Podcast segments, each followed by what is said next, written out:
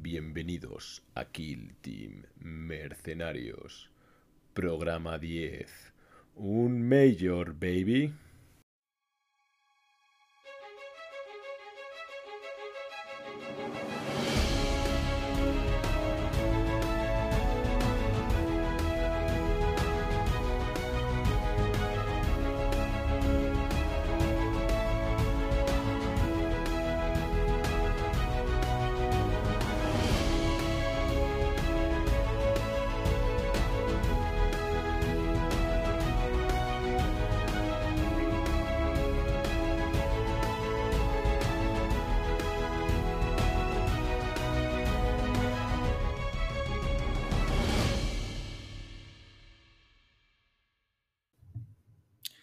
Bienvenidos, bienvenidas a este décimo programa, un programa lleno de emoción y que básicamente no hemos podido contenernos en hacer. Hoy la compañía negra, en absoluto bloque, nos hemos desplazado a Terra, directamente al epicentro de Kill Team en castellano, a la Comunidad de Madrid. Allí ha tenido lugar el primer Major de la historia de este juego, y de ello os queremos hablar. Queremos compartir la ilusión, la pasión y el hermanamiento que hemos vivido en el Major y para ello vamos a empezar entrevistando ni más ni menos que al ganador del Major. De 58 jugadores, el torneo más grande del mundo, el único en ganar las cinco rondas, el imbatible, el legendario, el todopoderoso Ace. Muy buenas, compañero. Estamos encantados de tenerte por primera vez aquí en el podcast. Eh, muchas gracias por esta presentación absolutamente merecida. no, no, no, para nada. Em, pues sí, eh, de nuevo he tenido la fortuna y, bueno, la habilidad de hacerme con este, con este nuevo torneo. Y estoy encantado de poder estar aquí y contaros un poquito cómo, ha sido la experiencia. Además, tenemos mucho que, que celebrar, ¿verdad, Laza? Sin duda alguna, o sea, hemos empezado un viaje muy alegre, cogidos de la mano y una aventura que hemos disfrutado mucho y la verdad es que esto va avanzando, ¿no? Sí, además va dando sus frutos. Está muy bien porque ya nos escuchan más de mil personas, lo cual es genial. De hecho, son 950 personas más de las que yo esperaba. Así que muy bien. Gracias, mamá y hermano, por, por este, estos primeros apoyos que, que me disteis. Ya somos casi famosos, o por lo menos famosos en el mundillo de Kill Team, ¿verdad? ¡Corre, plátano! Así que nada, solo daros las gracias a todos los que nos escucháis y nos aguantáis de esta, esta pequeña turra, ¿no? este pequeño rinconcito, y que ya formáis parte de esta familia mercenaria. Y nada, a seguir creciendo y a seguir siendo de ayuda a toda la gente que, que nos escuche. Para nosotros es un gran disfrute poder compartir eh, estos ratos y sobre todo el feedback que nos dais, ¿no? Eh, todo lo que nos hacéis llegar, tanto a Ais como a mí. Es una pasada, vuestras palabras, vuestros cariños nos hacen seguir con muchas ganas estos, estos programas e intentamos que sean muy amenos. Sí, además que sin, vosotros no es nada. O sea, si no es coña. Yo pensaba que no íbamos a llegar a, tener un impacto real en la comunidad de Team al principio. Y poco a poco hemos ido subiendo y, la verdad que solo agradecimientos por tener una comunidad tan absolutamente genial y todo ese reconocimiento, ¿no? Y a ti no sé si te ha pasado la pero en el medio la gente se te acercaba, oye, eres, eres Ace, el, eh, eres Ace, el del podcast, no sé qué. No, no me decían lo de Ace. Lo de Ace. Pero sí, sí, fuera coñas. Eh, la verdad es que fue un gustazo, ¿no? Mm, poder conocer a algunos de nuestros oyentes, poder eh, entablar alguna conversación mm, para mí me hubiera gustado que fueran más largas, pero la verdad es que en algún momento del torneo pues había que estar por lo que había que estar. Hmm. Pero bueno, eh, muy, muy guay poder ir conociendo a la gente, poder hablar y, y, hacer crecer esta familia, ¿no? Oye, también muy bonito poder darles la chapa ¿verdad? Sí, sí, sí, es verdad. Eh, tuvimos un momento en los que pudimos dar un, pequeño regalito que preparamos, ¿no? Como solemos dar mucho la chapa aquí explicando todas estas cosas que nos gusta tanto hablar, pues preparamos una chapita, ¿no? Para poder colgar y, llevarse cada uno con, nuestro icono de Kill Team Mercenarios. Y la verdad es que fue un, gustazo poderla repartir. Fueron mucho más bien recibidas de lo que me esperaba, la verdad. La gente se alegró un poco. Sí, además está todo el mundo allí en el Post-Major, una experiencia que para los que no la visteis, todo el mundo debería vivir. Em, todo el mundo con su chapita y sus cosas que se llevan a casa, yo creo que bastante, bastante encantados y nada. Lo he dicho, que muchas gracias por, por todo este apoyo. Que sin vosotros, absolutamente nada y que, bueno, que no nos vamos a ir, que la cosa esperemos que, vaya más, que tenemos eh, planes para que, esto siga funcionando, ¿no? Y que tenemos muchas ganas de, de, seguir adelante con este proyecto y que lo más importante de todo eh, muchas gracias por todo, pero es que nosotros nos estamos pasando muy bien, así que aquí vamos a estar, ¿no? Sí, y, tenemos cuerda para rato, ¿eh? O sea, si pensáis que de alguna forma estamos cerca de la jubilación, no os queda. O sea, tenemos, ya os digo, tenemos como cinco o seis programas ya pensados y como Games Workshop sigue sacando cosas para este maravilloso juego, pues oye, no os preocupéis que hay mercenarios para rato y también muchas ganas de tener algunos invitados por aquí especiales. Eh, hay grandes nombres que todavía no han pasado por aquí y que espero que tengamos la ocasión de, invitarlos. Pero bueno, hasta ahora estamos intentando, eh, bueno, básicamente que tenga cierto sentido, ¿no? Y que si invitamos a alguien sea por algún motivo, ¿no? Correcto, correcto. Así que nada, ya si quieres puedes pasar a entrevistar al campeón del Major. Pues venga, vamos a entrevistar a este campeón del Major, al cual no conocemos en absoluto. Eh, señores, buenas tardes. Es que, es muy raro. tengo que intentar, tengo que no volver a ganar, porque es muy raro. Me gusta entrevistar además. Buenas tardes, Lazarast. Bueno, a ver, eh, si no quieres ganar, ningún problema. Ya gano yo, no, no te preocupes. Eh, eso estaría bien. O sea... Estaría bien. Alguna he ganado, pero la verdad es que cuando tú estás por la ecuación la cosa se complica y es una cosa que en la comunidad se ha comentado mucho, ¿no? Por lo que sea, sí. Bueno, se me ha dado bien. Este torneo ha tenido. Se me ha ido bien. Bueno, hablando del torneo y empezando un poco eh, a hablar de, todo esto, mm, quería empezar, si te parece, quizás por lo más básico. Sí. ¿Cómo conociste Kill Team? Bueno, esto lo he explicado varias veces y es precioso. Eh, conocí Kill Team, empezamos a jugar mi hermano y yo a, a Infinity. Nos gustó bastante, pero mi hermano tenía miniaturas de 40.000 y estábamos a tope escuchando la voz de Horus. Y escuchamos el programa mítico de John Sao y de Rudy. Yo me lo escuché como tres o cuatro veces sobre cómo hacer listas y qué estaba bien y qué estaba mal. programa sobre el meta muy interesante. Y, nos metimos en el Discord de Wargames en castellano, entramos en, el primer torneo que había, que era en el Gijo, y luego en las, en las eh, Clan Wars.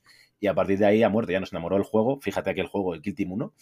Em, y hasta ahora, hasta hoy. ¿Y qué te llamó la atención en ese momento? Pues en ese momento, la verdad que el poder jugar con, estas minis que son tan chulas, que son tan, tan bonitas, y había algunas mecánicas del juego que eran súper interesantes, como lo digo siempre, pero es que la mecánica de Pilar era maravillosa. Y había cosas que estaban muy bien pensadas en ese juego, había otras terroríficas, que ahora que estamos jugando a esta versión 2, te das cuenta de ellas y de lo tóxicas que eran. Pero, oye, no nos podemos quejar, hemos ido mejor, así que estoy, estamos encantados. Yo creo que eso sin duda, ¿no? Que todo el mundo está contento con, la nueva versión. Ya no solo contento, sino muy, muy contento y que se ha quedado la, antigua versión como muy atrás, ¿no? Sí, sí, sí. ¿Cómo empezaste a jugar torneos? A mí esta pregunta me gusta hacerla porque em, a, veces rompemos un poco de esquemas, ¿no? La gente tiene una idea de lo que son los torneos. ¿Tú, tú cómo empezaste a jugar torneos? El primer torneo que hubo post pandemia, yo empecé a jugar eh, con mi hermano en, en, su casa, ¿no? Iba a verle para poder verle y la excusa era llevar la caja de Kill Team y probarla. Pero era la única oportunidad que teníamos de vernos ahí un poco de Strangis, porque todavía no se había levantado el, confinamiento. Y en cuanto se levantó el primer torneo que había en Kingdom, eh, ocho plazas, eh, y ahí estuve. Eh, así que nada, yo en cuanto pude me apunté, lo tenía muy claro. La mejor forma de aprender a jugar a esto es echar un torneo. Y para adelante. Jo, qué guay, tío. Jugar al Kill Team ilegal. Totalmente. De hecho, creo, que el primer torneo de Kill Team 1 después del confinamiento, seguro, 100% seguro. Eso está muy bien, tío. Menudos recuerdos. Y hablando ya de este Major, eh, del cual has quedado primero, eh, ¿qué facción usaste y por qué? Eh, escogí Guardia Veterana, em, básicamente porque son, entre comillas, mi main, aunque ya sabéis que main para mí es algo efímero, porque juego todo. Porque eres un puto mercenario y a mucha honra. Sí, es un auténtico mercenario y lo que caiga caerá. Pero es verdad que siempre me han hecho tilín, ¿no? Estos, este Astra Militarum, ahora los veteranos. Y se parecen un poco a lo que era el Astra Militarum de antaño, con sus trucos, sus sinergias y demás. Así que nada, empecé a jugarlos desde el principio con la caja y me gustaron mucho y hasta ahora, básicamente. Qué guay. Pues si te parece, ¿nos puedes contar un poco brevemente tu recorrido por el, por el Major? Sí, además, si queréis la versión extendida está en el Discord, ¿vale? Si queréis echar un ojo, ahí está. Eh, nada, tuve la primera partida, pensaba en plan de, bueno, me puede tocar alguien que sea un poco más novatillo y será de calentamiento y tal. Bueno, pues me tocó Fernando con Guardia Veterana, que es un pedazo de jugador, y así que el calentamiento saltó por la ventana completamente. Encima Mirror, ¿no? Encima Mirror no hay 28 miniaturas en total, bastante, bastante bien. Y nada, la partida fue muy bien. Luego jugué contra una Deathguard que el chavalín es, de Madrid y está jugando cada vez a mejor nivel, pero bueno, todavía le queda un poco.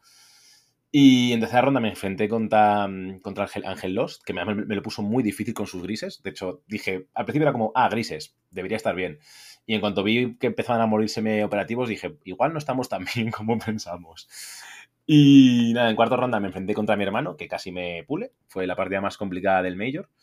Y en última ronda me enfrenté contra mm, el bueno de Chapu, que ya somos viejos conocidos. Y nada, lo, hubo una decisión ahí que tomó un poco arriesgada, le encontré una, línea de tiro buena. Luego tuve un par de suerte en un par de tiradas de dados y se le acabó la partida. En turno 2-3 se le acabó la partida. Así que me fue muy bien. Además, conseguí esquivar a Tau y a comandos. O sea que absolutamente fantástico. Ya ves. Y si quieres compartir tu mejor recuerdo del Major. El mejor recuerdo del Major, y yo creo que además que todos los, todas las personas que compartimos, creo que lo vamos a tener. Creo que es la comunidad, ¿no? Da igual. Me hubiera, no me hubiera importado absolutamente nada perder el Major, quedar el número 50, porque me lo pasé tan bien. Me pasé tan bien en el Major, en la comida, en la cena, en el post-Major, con la gente, conociendo a la gente que no conocía. Fue fantástico. La comunidad, todo lo demás no importa, es circunstancial. Qué guay. La verdad es que puedo decir que comparto eh, esa emoción, te diría, esa emoción. Y mira, mm, para terminar, eh, te quiero preguntar cómo te sentiste cuando viste los resultados, ¿no? Porque erais dos jugadores que estabais eh, con cuatro victorias o, tres, no, no, me acuerdo exactamente, pero cuando viste que ya habías quedado el primero, ¿cómo, cómo te sentiste? Pues la verdad que pensaba que iba a quedar segundo. O sea, estaba 100% convencido de que iba a quedar segundo porque además perdía en el SOS. Eh, lo tenía muy claro. Y pensaba que iba a quedar segundo, pero eh, mi, mejor amigo a partir de ese momento, Carpacho de Q3, me hizo el favor de, ganar a Víctor en, última ronda, en una partida más súper ajustada. Eh, y la verdad que, que, oye, pues si se gana mejor todavía, pero bueno, que yo estaba contento porque el trabajo estaba hecho. El 5-0, que era el objetivo final, ¿no? El, sueño que, podía tener estaba cumplido y lo que está fuera de tus manos está fuera de tus manos. El SOS no puedes controlar con, cómo quedas. Entonces, bueno, yo me sentía súper contento y súper orgulloso de mi segundo puesto si hubiera sido así. Y bueno, ya que llegó el primero, pues oye, mira, perfecto. Bueno, en verdad fuiste el único, ¿no? En ganar todas las partidas. Sí, pero que podía haber sido, si hubiera, Víctor hubiera ganado a, a Carpacho, hubiera quedado él con 5-0. Así que realmente la cosa se decidió justo por los pelos, ¿no? Sí, sí, o sea, por nada. Por un par de puntos de Víctor en la última partida de, Carpacho y Víctor. Qué guay. Pues yo creo que podemos hablar mucho de este torneo y de hecho lo vamos a hacer en profundidad, porque ha sido un gran hito en lo que es eh, la comunidad de Kill Team. Es algo que hasta ahora no habíamos vivido tan intensamente un torneo de estas características. Pero antes de hacer esto, vamos a dar paso eh, al segundo clasificado de este torneo, al señor Carpacho. lo, lo, lo, lo, lo, lo. Hola, muy buenas. Muy buenas. Muchas gracias por Muy buenas. Muy buenas. Eh, tenemos muchas ganas de que nos puedas contar un poco tu impresión. Además, eh, vamos a decirlo, ¿Qué, equipo representaba, señor Carpacho? A los maravillosos, etílicos y fascinantes Q3. Y, esto lo decimos eh, porque realmente esta gente ha dado mucho que hablar. Ha, sido maravilloso eh, lo que han aportado al torneo, porque aparte de muchos, muchos momentos de coña y de muy buen rollo, pues eh, han, han, dado un aire distendido y que todo el mundo se lo ha pasado muy bien, ¿no? la, experiencia completa de Q3. Sí, viajar a jugar el Mazor, eh, la experiencia completa que le llamamos era poderte encontrar con, con alguno de estos individuos, porque es que realmente eran curiosos. Había alguno vestido de monja, eh, iban todos con... de guerra, es maravilloso. todos con sus sellos de pureza o, de lo que sea, yo que sé, de estas cosas imperiales que lleva la gente. De cutreza, es que es peor todavía. Era un sello de cutreza, madre mía. Bueno. En, trámite. la verdad es que fue, fue, fue, muy bonito de ver y sobre todo de vivir. Eh, si te parece, Carpacho, eh, yo te quiero hacer algunas, algunas preguntas también para ver eh, ¿no? tu, participación en el torneo. Empezando también, como es, ¿cómo conociste Kill Team? Pues mira, te vas a reír, pero nosotros Kill Team ya lo conocíamos de antes, conocíamos la versión 2018, la estallamos muchísimo, o sea, jugamos, me acuerdo que salió un verano y nos tiramos jugando un verano, pero cinco partidas diarias, lo estallamos a, una, una forma exagerada. Y luego salió Commander, y dijimos, hostia, esto, esto no mola tanto. Y ya dejamos Kill Team. Y, paradójicamente, volvimos porque queríamos lanzar un canal de YouTube, bueno, de, de Twitch y de YouTube. Por eso el Q3 Televisión, por eso estamos trabajando en quitar el televisión porque el canal murió. Pero dijimos, coño, ahora que lanza Kill Team una nueva caja, nadie ha jugado, pues podemos crear un contenido nuevo, empezamos todos nuevos. Pero bueno, nos quedamos jugando, el juego nos encantó, el canal murió, pero el juego nos ha, nos ha flipado y nos hemos quedado con el, con el juego. Pero Q3 pervive, ¿no? Y además me da la sensación que crece. Crece, crece. Cada día tenemos más adeptos ¿eh? y tenemos Q3 para rato. Da, un poco de miedo, ¿eh? Esto, es como un virus que se expande. Eh, a, ver dónde termina. Em, ¿Y qué te llamó la atención de este, de este nuevo Kill Team? realmente nos gustó mucho que había muchas facciones de inicio, todas estaban muy igualadas. Eh, bueno, eh, algunas no, pero bueno, la mayoría de ellas estaban muy igualados. Somos un grupo muy grande y entonces eh, los gustos de nuestro, bueno, nuestros gustos son todos muy, muy, muy diferentes. Entonces nos dimos cuenta de que como nosotros también somos jugadores de 40.000, la mayoría, eh, teníamos un montonazo de kill teams. Entonces nos dimos cuenta de que nos compramos un libro y dijimos, joder, si es que puedo jugar cinco facciones. Entonces nos, nos encantó eso y empezamos a jugar y luego, claro, empezamos a ver que Warsop encima le daba muchísimo support, está sacando cada dos por tres facciones nuevas, ya sean por wittes o por cajas, y dijimos, pues es que este juego es maravilloso, no tenemos que llevar 8 kilos de muñecos a un torneo, nos cabe todo en una mochilita. Qué guay. Yo creo que ese es un sentimiento compartido, ¿eh? ¿Y cómo empezaste a jugar torneos? Pues es que nosotros, eh, los cutres, los cutres primigenios, eh, nos gustaba mucho el, rollo de pintar. Entonces empezamos a movernos por, por, concursos de pintura. Y luego empezamos a jugar, pero muy de manera fluffy y empezamos a ver concursos de pintura, torneos de juego que también puntuaban pintura y empezamos a movernos más por los torneos, también un poco por ver las miniaturas pintadas, por jugar todos juntos ir en masa, que es lo que nos gusta. A lo mejor de 12 participantes que seamos 6 colegas, porque eso nos gustaba mucho. Lo de ir todos un fin de semana, jugar un, fin de semana a pegarnos de leches, eso nos gustaba mucho. El viajar, el ir a otras ciudades a jugar un torneo, eso nos, nos encantaba. Y eso lo empezamos pues, hace un montonazo de años. Nosotros llevamos jugando a 40.000, a Blood Bowl, jugamos a, bueno, a todo lo que... Somos politoxicómanos de los dados. Nos encanta. Oh. ¿Y, cómo lo habéis vivido eso con Kill Team? Porque claro, em, e, empezar con todo esto y acabar en, torneos competitivos en los que empezasteis con el rollo de pintar y habéis terminado con el rollo de, de posicionaros tremendamente bien en los torneos, ¿cómo funciona esto?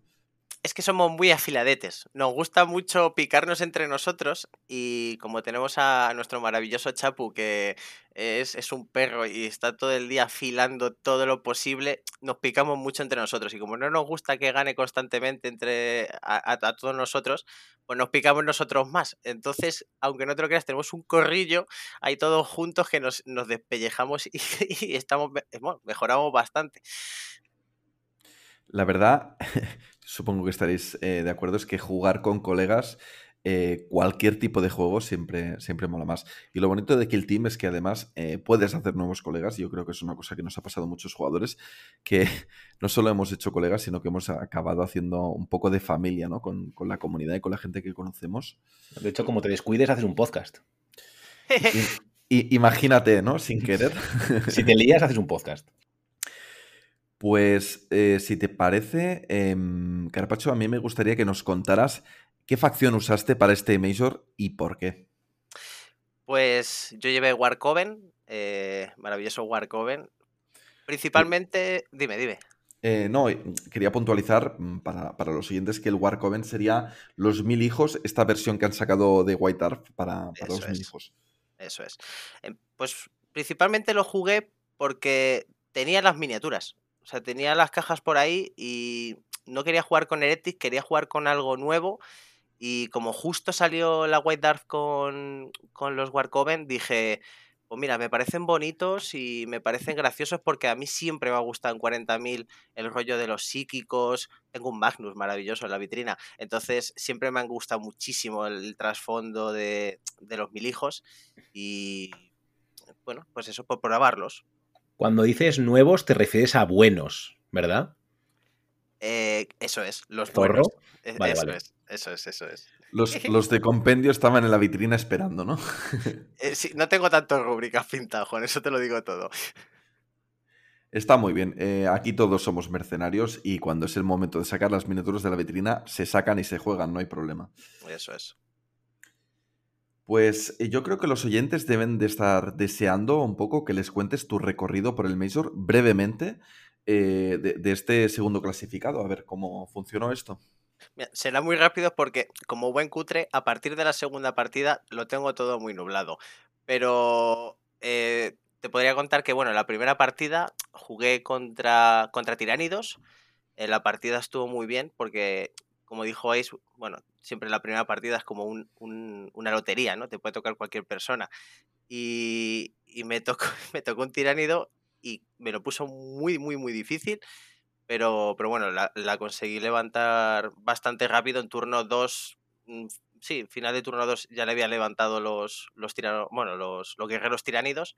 Así que solamente me quedaban las gambas y tenía muchos zangors con muchas ganas de matar. Así que esa partida fue, fue bastante bien. Después me tocó Guille, también con tiránidos. Mm, Mis mil hijos están hechos expertos en, en reventar gambas. Y esa partida la empaté. Esa partida estuvo muy, muy, muy ajustada. De no ser por el último turno, me la habría ganado él incluso. Eh, además, de hecho, Guille fue un, fue un jugador maravilloso, me encantó. Y a partir de entonces, eh, todo se, se vuelve mucho más nublado, porque además comimos y se nos fue un poco de las manos. Pero creo que me tocó Alexis con, con Caballeros Grises, que cometió el error de no coger granadas psíquicas y le pasó factura porque el líder duró bastante poco y además al final de la partida tuve bastante suerte con un par de tiradas, así que la partida fue, fue bastante, bastante suave. Y luego a partir ya de Alexis la cosa se empezó a poner complicada, porque ya me junté con tres partidas ganadas y ya dije, ostras, ahora, ahora a ver qué hago. Y me enfrenté a unos terroríficos Pathfinder, que, que son... ah, han cambiado las ballenas en, mi, en mis pesadillas porque lo de las cuatro activaciones o tres activaciones, eso me parece una, una ida de olla. Y esa partida fue muy, muy, muy complicada, muy complicada. Y, y luego al final con Víctor, con mi maravilloso Víctor, eh, que me encantó, la, me encantó la partida con él porque fueron arlecos, que los tengo un pánico porque Chapu, como siempre, juega también arlecos y me lo pasé muy, muy, muy bien jugando con él. Además, el tío muy divertido y aprendí bastante. Así que el torneo fue, fue maravilloso. Yo la verdad que no me esperaba estos resultados, pero, pero me lo pasé muy, muy, muy bien. La gente eh, de, de 10.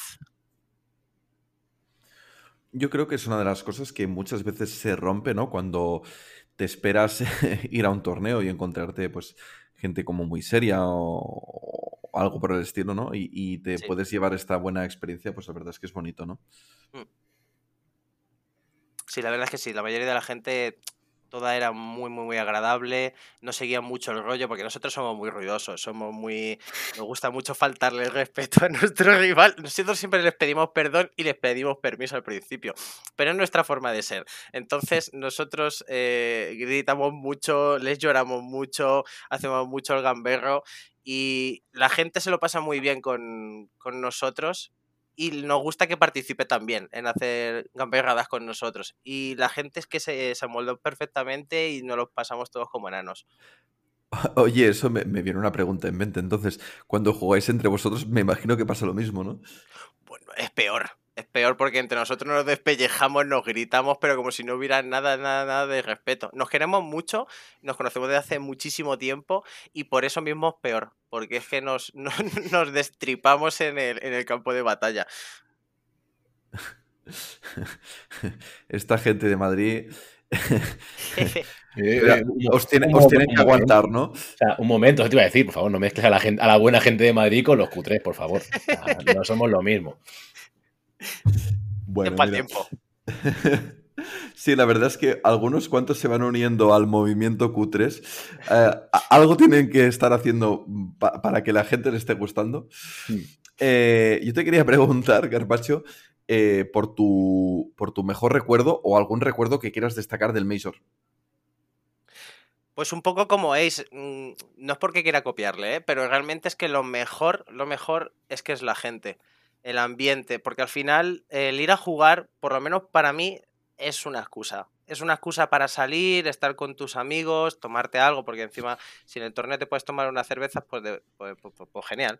Entonces es, es meramente una excusa, es estar con gente, gente que ya vas conociendo, porque nosotros somos relativamente nuevos en, en esta comunidad y la gente, pues eso, nos ha recibido con los brazos abiertos, eh, nos lo pasamos muy bien, es gente muy cercana, entonces te dan ganas, más que por jugar, por, por verles, por verles y cruzarte con ellos, echarte unas partidas, tomarte algo con ellos, el post-mayor, la comida, la cena, todas estas cosas es lo que hace que nos dé más ganas de ir a torneos. Fíjate que nosotros solamente hemos ido a los nocturnos por el tema de que nos gusta mucho la oscuridad y los cubatas, pero ahora mismo tenemos ganas de pues, irnos a torneo fuera, irnos a Valencia, irnos a Granada, irnos a donde sea, siempre y cuando pues, vaya gente de, de la comunidad y haya dados sin muñecos de por medio. Y cerveza, que no falte la cerveza. hombre.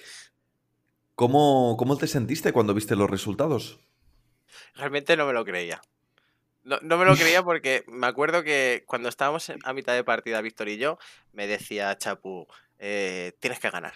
Tienes que ganar porque si tú no ganas y yo gano, eh, gana Víctor y yo quiero ganar y yo voy a ganar a Is. Y yo en plan de, venga, vale, ánimo, ánimo con eso.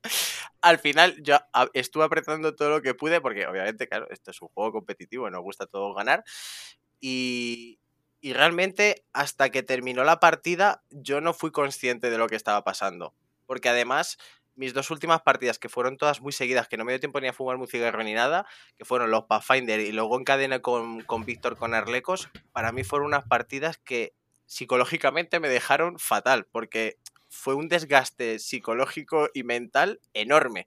Entonces, claro, yo acabé la partida y dije, no sé qué está pasando. ¿Cómo he quedado? He, he ganado, sí, he ganado. De hecho, pasó una cosa muy graciosa que me confundí contando los puntos. Y yo pensaba que había quedado empate con Víctor. Y fue le- leyéndolos otra vez que dije, ah, no, coño, que he ganado por uno. ¿Sabes? O sea que yo, fíjate cómo estaba yo de fuera en la partida ya al final, entre las cervezas, y que ya estaba súper cansado, que yo ya no sabía ni cómo estaba. Es que yo creo que eso pasa, ¿no? Cuando, cuando juegas un torneo de este calibre, que, como es un Major, ¿no? Que, que son cinco rondas, Mm. em, todos los jugadores terminan realmente destrozados, ¿no? Y hubiera sido divertido ver eh, una foto de- del careto de, de los jugadores en la primera partida y en la última partida, porque cuando terminamos el torneo todo el mundo estaba molido, excepto los de Q3, que no sé qué pasaba, que con, con la lata o el- la copa en la mano parecía que estaban algo más alegres. Yo quiero preguntar, porque es que me parece muy bonito eh, que ni siquiera tú mismo confíes en ganar. O sea, es- me parece precioso. Por favor, desarrolla un poco esto, decir, no me, no- ni, ni yo me creo hasta dónde he llegado. Es que, aunque no te lo creas, yo con Warcoven he tenido muy mala suerte y las partidas no las he jugado muy bien. Todo esto entre, entre los cutres. O sea, yo estaba jugando con ellos y no suelo ganar con, con Warcoven. He jugado muchas, ¿eh? pero en casi todas pierdo. Pero bueno, voy aprendiendo cositas y voy mejorando. Entonces, claro, cuando va pasando el torneo, yo voy jugando y voy empezando a ganar partidas, pero que realmente yo veía los resultados y veía gente con cuatro partidas ganadas, eh, haciendo un perfect, yo tenía un empate. Yo decía, bueno, pues habrá alguien con cuatro partidas ganadas, somos cincuenta y pico personas, alguno habrá por encima que yo y seguramente que quedó cuarto o quinto o algo así. Pero cuando me dicen que es en plan de cabrón, has quedado segundo, yo, yo es que no me lo creía. Digo yo, joder. Pero muy bien, muy bien. No veas. Qué guay. Pues yo creo que ya que hemos podido hablar con el segundo jugador, nos quedaría para hacer la experiencia lo máximo de interesante posible, hablar con el tercero. el tercer jugador clasificado en este Major. Muy buenas, Víctor. Muy buenas. ¿Qué tal? Muchas gracias por invitarme.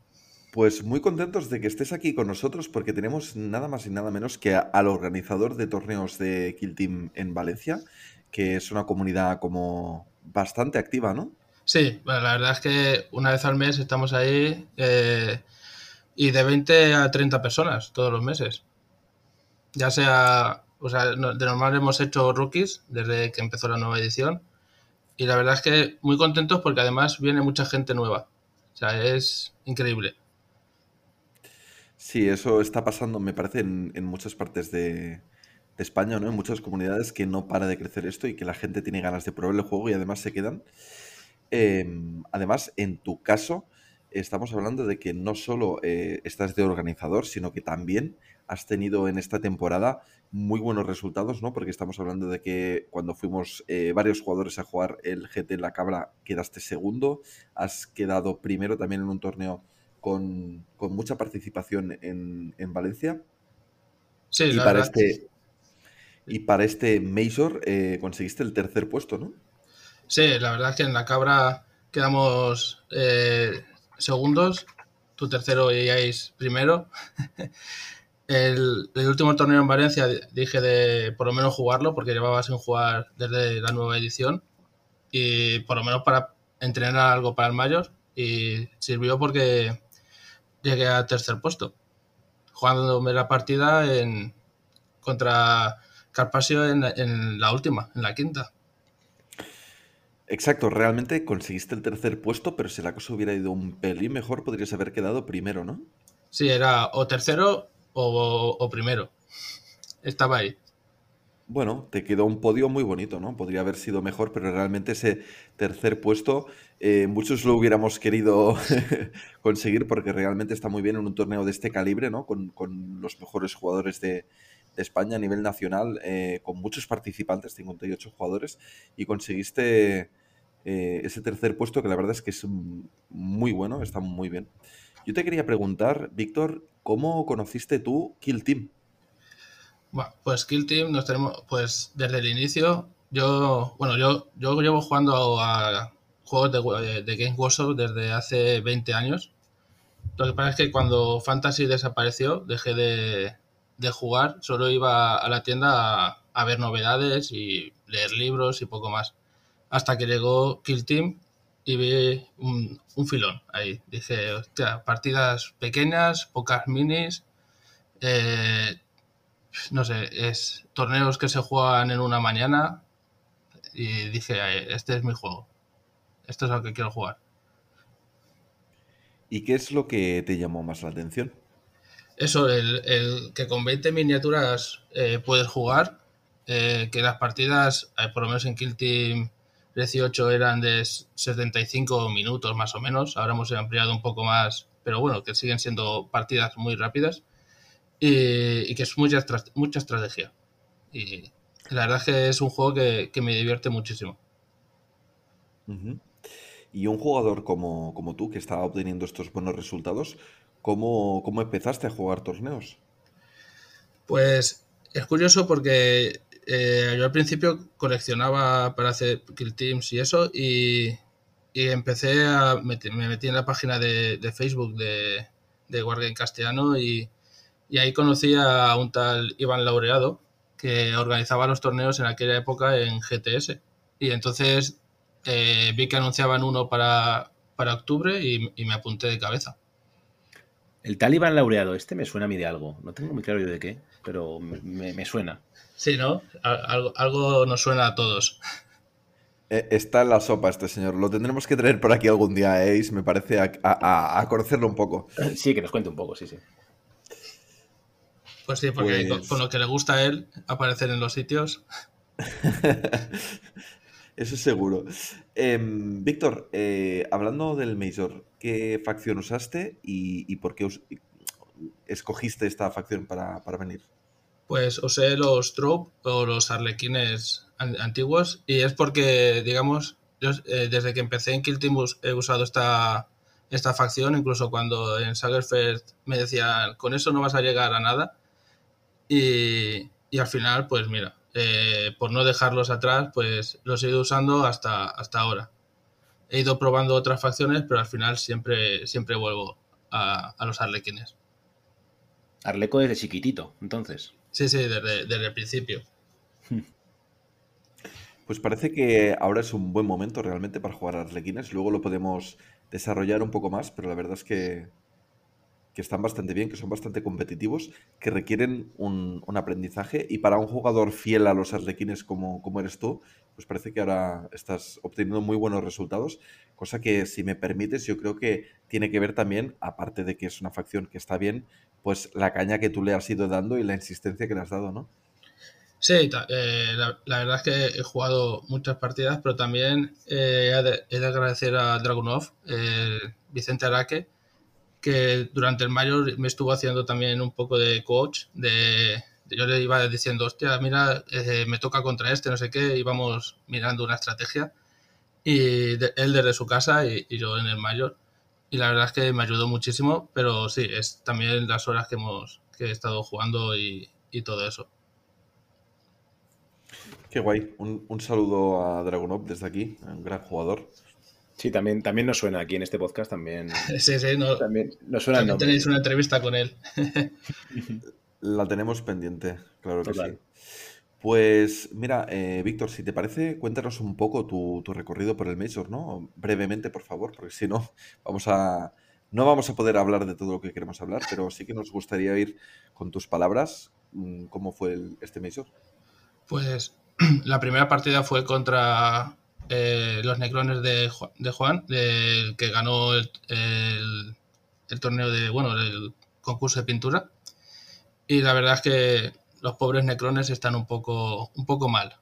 Y más contra una, una facción tan móvil como los Arlequines. La segunda partida fue contra Fenry, que llevaba Custodes, que la gané por un punto y salvando una, una salvación invulnerable a cuatro más. O sea que increíble. La tercera partida fue contra un, contra los contra otros arlequines en una, en una misión que era muy favorable a los arlequines, en un escenario que era muy favorable a los arlequines, pero no para jugar contra otros arlequines. Entonces, pues fue eh, tiradas, o sea, y decisiones muy puntuales en las que se la, se decidió la, la batalla. La verdad es que esa la gané por dos o tres puntos. Luego ya eh, vino eh, los Tau. Y, antes de, venir- ir al Mayor contra Juan Novella ya jugué algunas partidas y ya tenía más o menos controlado cómo, por dónde atacarle a los dichosos Tau. Y ya la última partida fue contra Carpasio, que, que fue brutal, la verdad. Eh, Yo me acuerdo de que pasaba gente y nos miraba y decía, ¿cómo estáis? Y decíamos los dos, apretaos, apretando el culo como podemos.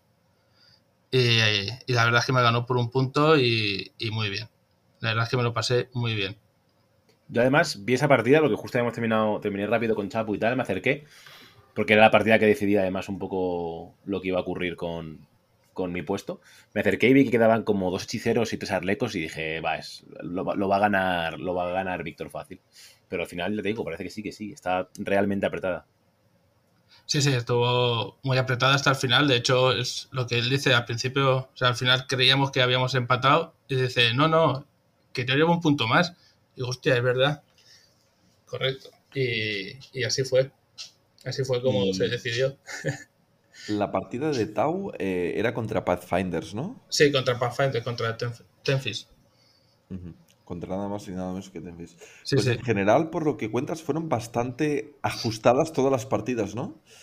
Sí, bueno, la, de Tenfis, la verdad es que él eh, sí, sí que fue un poco más un poco más holgada y la de los Necrones también, pero las otras tres fueron diferencia de uno o dos puntos, o sea, muy ajustadas. Yo creo que es uno de los grandes placeres cuando te encuentras con una partida de estas, ¿no? Sí, sí, Que realmente son ajustadas. De hecho, eh, creo, creo que es una cosa que, que nos pasa muchas veces, que hay partidas que quizás el resultado es muy dispar, pero realmente la partida ha sido súper ajustada y súper emocionante, ¿no? sí, sí, la verdad es que, a ver, han habido, por ejemplo, contra Carpaccio que de 8-7, que, que dices, es que parece que hayan sido muchísimos, o sea, que son muy pocos puntos, pero dices, es que la partida ha sido milimétrica, o sea, era... Y, la verdad es que sí. Y ahí luego hay partidas que quedas 18-10 y dices, pero si hemos estado muy ajustados. Ya ves. Pues te quería preguntar por tu mejor recuerdo en el Mazor. Pues la verdad es que eh, tengo muchos. Uno de ellos es la cerveza que me invitó Carpasio en mitad de la partida, que estando ahí eh, súper tensos, dice, ¿quieres una cerveza? Y le digo, ahora mismo no. dice, trae, dos cervezas que nos las tomamos. Y, nos bebimos una cerveza cada uno. Y luego, pues toda la gente, todo el grupo, eh, la verdad es que, pues es que me voy a repetir con, Fernando y con, con Carpasio, pero es que es eso, la comunidad es increíble. ¿Podemos decir entonces que la estrategia de Q3 para ganar es emborrachar al contrario? Porque como ellos, ya están en esa nube, es intentar meterles ¿no? en, ese, en ese estanco. No, eres el, primero que me lo dices, pero, pero bueno, no, no, porque ya, ya estaba.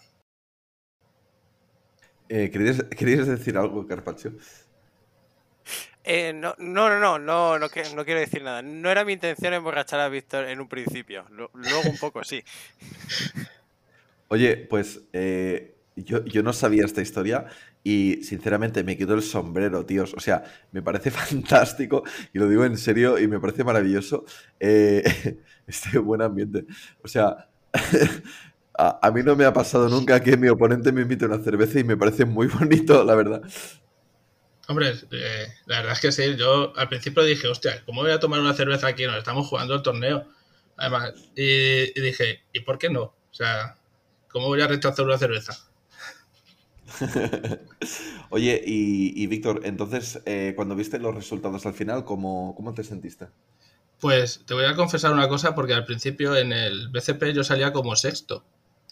Y, y Allí estaban eh, varios de Kill Valencia y, mi pareja y me decían, ¡guau! Pero que esto está súper bien, no sé qué. Y yo estaba súper desanimado, como diciendo, es que he llegado hasta, hasta aquí con cuatro victorias y, eso, y una derrota, y digo, ¿cómo puedo ser sexto? Y de repente eh, cambió por SOS y pasé a tercero y dije, hostia. Y la verdad es que ni me lo creía. Ni me creía que, que Tercero ya me lo quedo, ¿no? tercero ya me lo quedo, sí, sí. La, verdad, es que sí, es que está muy bien. Eh, fuiste el primer jugador clasificado de los que hicieron cuatro victorias y una derrota. Correcto. Si no me equivoco, ¿no? Sí, sí, sí. Sí, porque Ace ganó las cinco y Carpaccio ganó cuatro y empató una. Mm. Así que sí. sí. Pues está muy bien en ese sentido y totalmente merecido porque hiciste una evolución dentro del torneo magnífica, ¿no? Ganar las cuatro milimeras es un recorrido muy bueno y perder eh, la última partida contra uno de los jugadores que también ha hecho una evolución dentro del torneo así, pues, pues está normal. ¿no? Y que además quedó segundo, o sea que no, no, no, está mal. Está muy bien. pues yo creo que si os parece podemos hacer un breve descanso eh, y vamos a darle caña un poco al rincón de Magnus porque hay mucho de lo que hablar.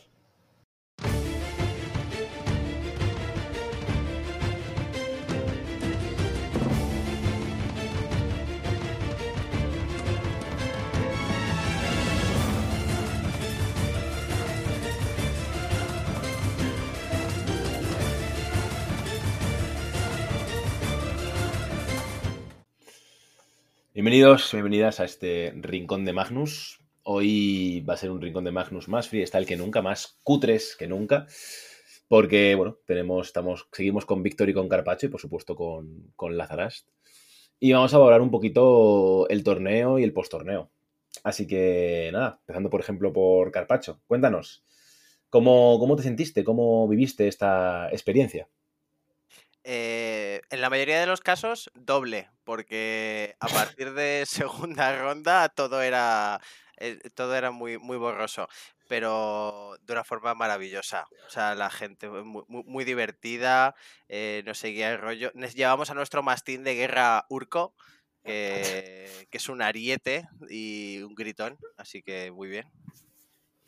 Es que con lo de Urco en sí mismo ya nos podemos tirar una hora hablando, pero bueno, yo quiero poner algo de contexto en todo esto, ahora que lo estamos empezando. Eh, este torneo fue la puta caña, vino gente de toda España, eh, lo voy a decir así de memoria, ¿vale? Me ayudáis por favor, pero si yo lo digo bien, creo que vino gente de Cataluña, vino gente de Valencia, vino gente de Murcia, vino gente de Madrid, por supuesto, porque era Madrid, mucha gente de Madrid, muchísima gente de Madrid y además gente muy maja. Vino gente de Sevilla, de Granada.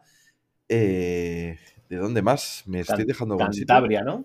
De Cantabria, exacto. Muy grandes. Sí, de Cataluña éramos de Gerona y de Tarragona. Eh, y probablemente alguien más nos estemos dejando, pero bueno, la verdad es que vino gente pues, de, muchas partes de, España que, invirtieron dinero y tiempo en poder asistir a este torneo, hicieron del torneo algo especial. Sí, y sobre todo antes de, antes de empezar, o sea, todo, todo lo demás está muy bien, pero antes de empezar, los organizadores, sois los putos amos, os queremos, eh, ojalá me organicéis la boda en el futuro. Sois los mejores, chicos. Eh, todo funcionó muy bien, la logística fue fantástica. Los cutres tuvieron alcohol para emborracharse, lo cual está muy bien porque hay que tener a esa gente controlada. Y, el resto tuvimos comida, bebida y lo que nos apeteció en todo momento. Las decisiones arbitrales fueron acertadas, las mesas estaban bastante bien. Yo qué sé, no tengo por mi lado ninguna queja. Víctor, cuéntanos. No, la verdad es que yo ya se lo dije a ellos, a Cepi y a Nas y a Cervi, pues que es increíble organizar un torneo de 62 personas que vamos a ser al principio, 58 al final, bueno, pero lo que hicieron, increíble. O sea, quiero que me enseñen a organizar torneos así aquí en Valencia. Y, eso, o sea, muchas felicidades, 10 de 10 y al siguiente. O sea, estoy esperando ya para, para cuando van a hacer el siguiente. Yo desde aquí un guante a mis compañeros camaradas de Tabletop, que además también de vez en cuando pues arbitro con ellos y creo que me puedo permitir este guante. El siguiente tiene que ser de 6 rondas y 100 personas. Aquí lo dejamos. 100 personas, tío, por Dios. Mm, algo se ha puesto palote ahora mismo por aquí. tú, imagínate 100 personas y 20 cutres. Eh, joder, tío. Eso son 120 personas. No hay cerveza. No hay cerveza. Eh, la, verdad es que, fuera coñas, em, vamos, vamos a abordar el tema cutres, ¿no? También, ya que estamos. Eh, o sea, es como esta gente son un dolor al mismo tiempo que es una alegría, ¿no? O sea, están fantásticos, animan mogollón, pero están por todas partes y, te hacen reír mucho. No sé, para mí fue muy divertido. Lo dijimos antes de, llegar, mucha gente lo comentó. La experiencia completa era tener la, suerte y la mala suerte al mismo tiempo de encontrarte con un jugador de estos, ¿no?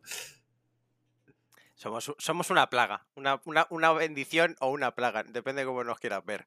Pero, pero sí, al final nos encanta animar este, este tipo de eventos. Bueno, Víctor, Víctor seguro que se lo pasó bien.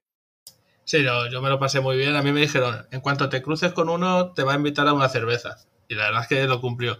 Pero sobre todo fue al principio, a las 10 de la mañana, cuando estábamos esperando aún, ver a todos reunidos brindando por con una cerveza. Nosotros ahí nerviosísimos porque iba a empezar el mayor y ellos ya con su primera cerveza, algunas con la segunda, que, que Urco yo creo que desayunó una cerveza y, y una porra.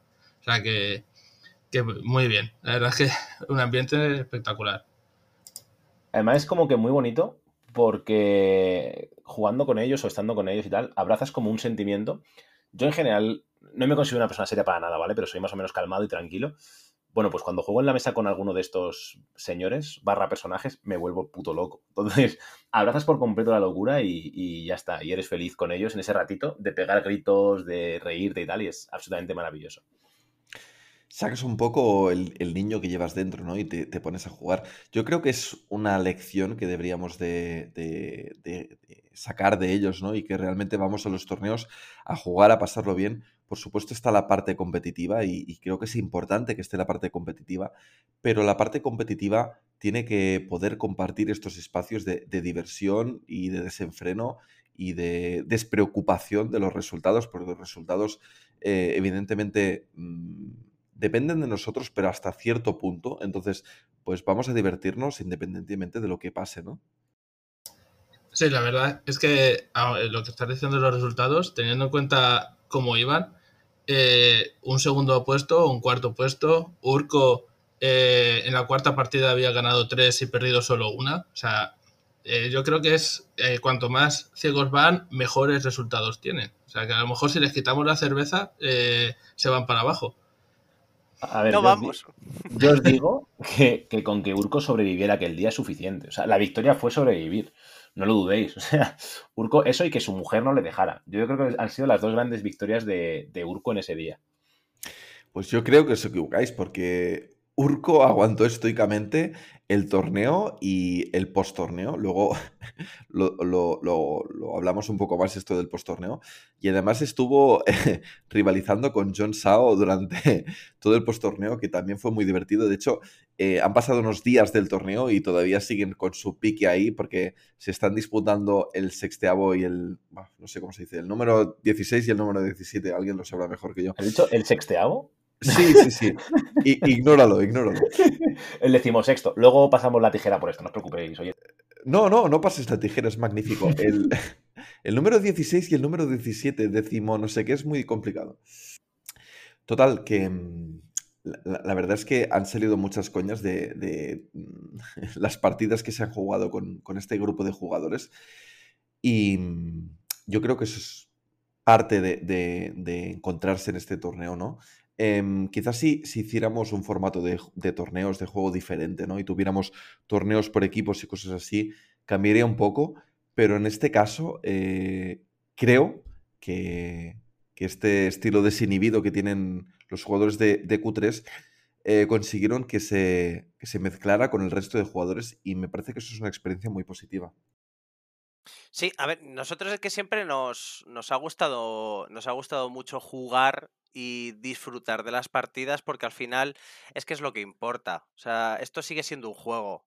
au- Aunque no lo diga el Chocas, pero eh, esto es un juego, a fin de cuentas. Quedamos para pasárnoslo bien, para disfrutar, escapar un poco de la rutina y disfrutar con los, con los muñecos. Entonces, a fin de cuentas, los resultados están muy bien, sobre todo en un torneo del calibre del Mayor, pero nosotros vamos a pasárnoslo bien. Y es que si no nos lo pasamos bien, el torneo no es lo mismo. Entonces nosotros preferimos mil veces más ir a un torneo, disfrutar, beber, estar con los amigos, echarnos unas risas, ver a gente conocida, antes que ir a un torneo en plan tipo Kasparov y callaos, hablando con tu rival lo justo y lo necesario. O sea, el ambiente es muy necesario en este juego. Cuanto, cuanto mejor te lo pases, al final disfrutas mucho más y los resultados son, son secundarios. Totalmente de acuerdo, porque al final eh, siempre, por ejemplo, cuando íbamos de viaje a, a Madrid nos de- decía Iván, yo es que voy a conocer a la gente, a, a pasarlo bien, los resultados me dan igual. Y yo decía, decía lo mismo, dije lo mismo en la cabra, lo que pasa es que, pues, eh, distinta ruta, pero la verdad es que es eso. Si pierdes de- el horizonte de la diversión, de, pasártelo bien y ahí estar con tu rival hablando y, y- y jugando, eh, lo pierdes todo. por- Porque deja de ser un juego para niños, un juego, a ser una competición muy seria. Y eso no, no al final no, no mola. Eh, además que pienso que es muy importante que muchos de los jugadores que asistimos a este tipo de torneos, muy a menudo estamos compartiendo eh, espacios y, charlando juntos, ¿no? Entonces, el poder encontrarnos yo creo que es importante. No, y sobre todo que quería decir que yo creo que ahora está habiendo un cambio de corriente, ¿no? De, de jugadores que de hecho son muy competitivos porque, oye, los resultados están ahí. Eh, incluso yo mismo, que, que ya estoy, o sea, he perdido mucho el, el miedo al detalle, juego mucho más grueso, juego mucho más, si me ves me disparas, tampoco pasa nada, tampoco es tan decisivo. Y creo que está habiendo una nueva corriente de jugadores que están apostando por ser competitivos y pasárselo muy bien. Y creo que es una corriente que va a hacer que Kill Team sea mejor y que Kill Team sea más divertido y sea más amable para toda la comunidad. Que eso no quiere decir que no nos pongamos competitivos o afilados, ¿no? Como ha dicho antes sino que simplemente eh, no tienes, todo no tiene que ser súper serio todo el rato. Habrá momentos en los que sí y habrá momentos en los que hay espacio para reírte, para comentar la partida con el otro jugador, para tener confianza, etc. Y eso está muy bien. Sí, yo creo que es lo que la diferencia la comunidad de Kill Team con la comunidad de otros juegos, tanto de Games Workshop como fuera de, Games Workshop, que es eso, que al final es, es como amigos. Quedamos a, hacer pachangas y, y, al final el resultado, pues si ganas muy bien, pero si pierdes tampoco pasa nada. A, a la siguiente será. Sí, efectivamente. Así que nada, eh, Tabletop Warzone te organiza la boda, eh, Q3 Televisión te, te, hace el guateque. Eh, a tope con ello, ¿eh? O sea, no hay absolutamente ningún problema. Eh, mi novia va a estar encantada. Espero que nunca escuche este podcast. Pero, pero va a estar muy, muy, muy feliz de, de, esto. La verdad que sois gente estupenda. Pero no solo eso, sino que además, aparte de Q3, ya por dejarles un poco en paz y por abrir un poco la mano, pues eso tuvimos la gente de Valencia, que es absolutamente encantadora, los chicos de Sevilla y de Granada, que son majísimos, John, que es un. que es, además de ser una persona que, emana sabiduría, es una persona que eh, puede aguantar a los Q3, lo cual es muy importante porque la turra que le dio Urco fue espectacular. Y luego de Cantabria que vino Guille, echamos mucho de menos a Rudy. Pero bueno, y luego, además, mucha gente, bueno, de Barcelona, evidentemente, con, con Laza y demás. Y luego mucha gente de Murcia, que esto también es genial, porque Kadai, que es una de los referentes en, la, en varias comunidades de videojuegos y demás, y que ahora me, ha confesado, estuve hablando con él un rato y me confesó, me dijo, yo me voy a pasar aquí el team a tope creo que la comunidad de Murcia va a crecer mucho. Entonces, ojito, ojo, cuidado, ¿eh? Sí, de hecho, en, en el grupo de organizadores de España eh, ya se ha metido un murciano para empezar a organizar torneos allí. Así que, ojito. Bueno, es que en Murcia no hace mucho, creo que hace cosa de un mes, ya hicieron un torneo de iniciación que sin querer ya se apuntaron 16 jugadores. Así que realmente apuntan maneras. Sí, además están entre Valencia, eh, Granada y Madrid. O sea, es una zona también que puede ser de, de unión de, de, todos. Se les puede llenar fácilmente de jugadores, sí, sí. ¿Cuál, ¿Cuál, creéis que es la evolución? O sea, cómo. Vale, ahora tenemos un hito, ¿no? Que va a ser el, el mayor este de 58 personas, que evidentemente marca un hito y da el pistoletazo de salida a Kill Team 2. ¿Cómo creéis que va a evolucionar esto? ¿Un granito? Jej. Eh, ¿Cómo creéis que va a evolucionar esto? O sea, ¿hacia dónde creéis que vamos? Pues yo, si me lo permitís, lo tengo bastante claro. Yo creo que vamos a lo que ya está haciéndose desde hace años en 40.000 y en, otros juegos parecidos, y es en tener un circuito de, de majors, de grandes torneos, para que la gente, eh, quien lo quiera, se pueda programar y pueda ir a jugar a, otras partes, ¿no? Y que puedas cogerte con tu equipo, con tu grupo de colegas y decir, vale, pues me voy a jugar este torneo y vamos todos juntos y sabemos que vamos a pasar el fin de semana, pues yo que sé, eh, en septiembre, por, pues me lo invento, ¿eh? Pues nos iremos a jugar este torneo en este sitio. O en abril, pues nos iremos a jugar en esta otra parte de España que sabemos que hay un torneo grande, ¿no? Y yo creo que eso es un poco lo que va a pasar, ¿no? Para poder fomentar el juego competitivo, para que la gente pueda posicionarse en los rankings y tal, pues yo creo que la gente se va a empezar a movilizar bastante y buscar este tipo de torneos. Sí, de hecho, eh, John ya está ya ha estado haciendo un calendario de 2021, bueno, lo que queda de 2022, y que por cierto, al ponerlo en Discord, dio, dio o abrió la veda al GT de Valencia, que aún no había sido anunciado. Ya me han escrito muchísimas personas diciéndome, apúntame, apúntame. Digo, esperaros que aún no están hechas ni las bases. Y la verdad es que estaría muy bien. El único problema es que mientras siga esto de la pandemia, eh, yo desde que soy organizador he tenido que anular ya dos o tres torneos, o al menos dividirlos, y es una putada que a una semana de, de un mayor con 40, 50, 60 personas te digan, no, es que ahora por, re, por restricciones bajamos a 10 personas. Y entonces, aquí en Valencia, que han sido tan restrictivos, eh, va a costar hacer algo tan a largo plazo. Yo la verdad es que espero y deseo que se vaya relajando poco a poco todo esto, ¿no? Eh, por ahora hemos podido disfrutar de este épico torneo en Madrid y el futuro es incierto, eso está claro, pero creo que tenemos las opciones de ir eh, intentando organizar estos torneos tan, tan bien preparados como hemos podido ver. Hemos podido ver que la comunidad tiene muchas ganas de participar y de movilizarse, que eso es lo más importante. Así que el futuro es nuestro y a ver qué conseguimos. Yo quiero ser optimista. Yo sé que soy un espíritu optimista y creo que vamos a ir de esto. O sea, creo que ya estamos no cerca, pero vamos a ver tiempos mejores y cada vez iremos mejorando más. Eh, por suerte y para orgullo de mi Españita, encabezamos los rankings de vacunación, que creo que son los rankings más importantes, el resto me dan bastante igual. También encabezamos los rankings de Kill Team, este también me importa un poco. y bueno, no sé qué opinaréis vosotros, pero creo que, este Major ¿no? coloca a la comunidad española de Kill Team en el, punto de mira internacional, ¿no? Hasta, hasta hace dos o tres días eh, aún nos costaba ¿no? reivindicar un poco nuestro sitio. Pero el otro día vi una estadística que es brutal, que habíamos celebrado en dos meses 16 torneos o 18 torneos. Eh, y claro, la gente estaba flipando en plan de por qué los españoles no están hablando de esto cuando su comunidad de Kill Team es ahora mismo, sin ningún tipo de duda, la más potente del mundo. Me parece que es todavía bastante más grande esa estadística que dices, ¿eh? Pero bueno, el caso es que hemos celebrado un número horrendo en el, en el buen sentido que hemos celebrado muchísimos torneos, ¿no?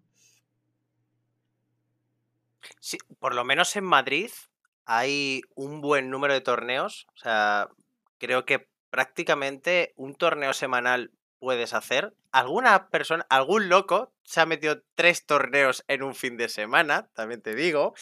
No quiero mirar a nadie. No sé pero... no, no, ¿verdad? no, pero sí que es cierto que dentro de lo que viene a ser el COVID, que sí que es cierto que no nos deja hacer un torneo masivo, meter a muchísima gente en un recinto, como puede ser un torneo de tienda o algo por el, o algo por el estilo, yo creo que la, comunidad responde, responde muy bien. Todos tienen muchísimas ganas de, de, participar en eventos y de moverse. Por lo que he podido ver en los grupos de WhatsApp y, el Discord, la gente quiere, quiere jugar, quiere jugar y le da igual dónde y contra quién. O sea que realmente yo creo que el futuro va a ser maravilloso y que bueno, joder, España está en el. está ya en los puestos más altos. O sea que. No sé, yo creo que va a ser maravilloso. Ya no sea por torneos de tiendas, sino porque hagamos un circuito dentro de España y, quién sabe, un mundial. Esto es muy interesante, pero seguro que luego Laza nos habla un poquito de ello. John Sao, mi camiseta. Eh, han sido 32 torneos en dos meses y medio, lo cual es bastante, bastante brutal. Ahora por, por autocorregirme.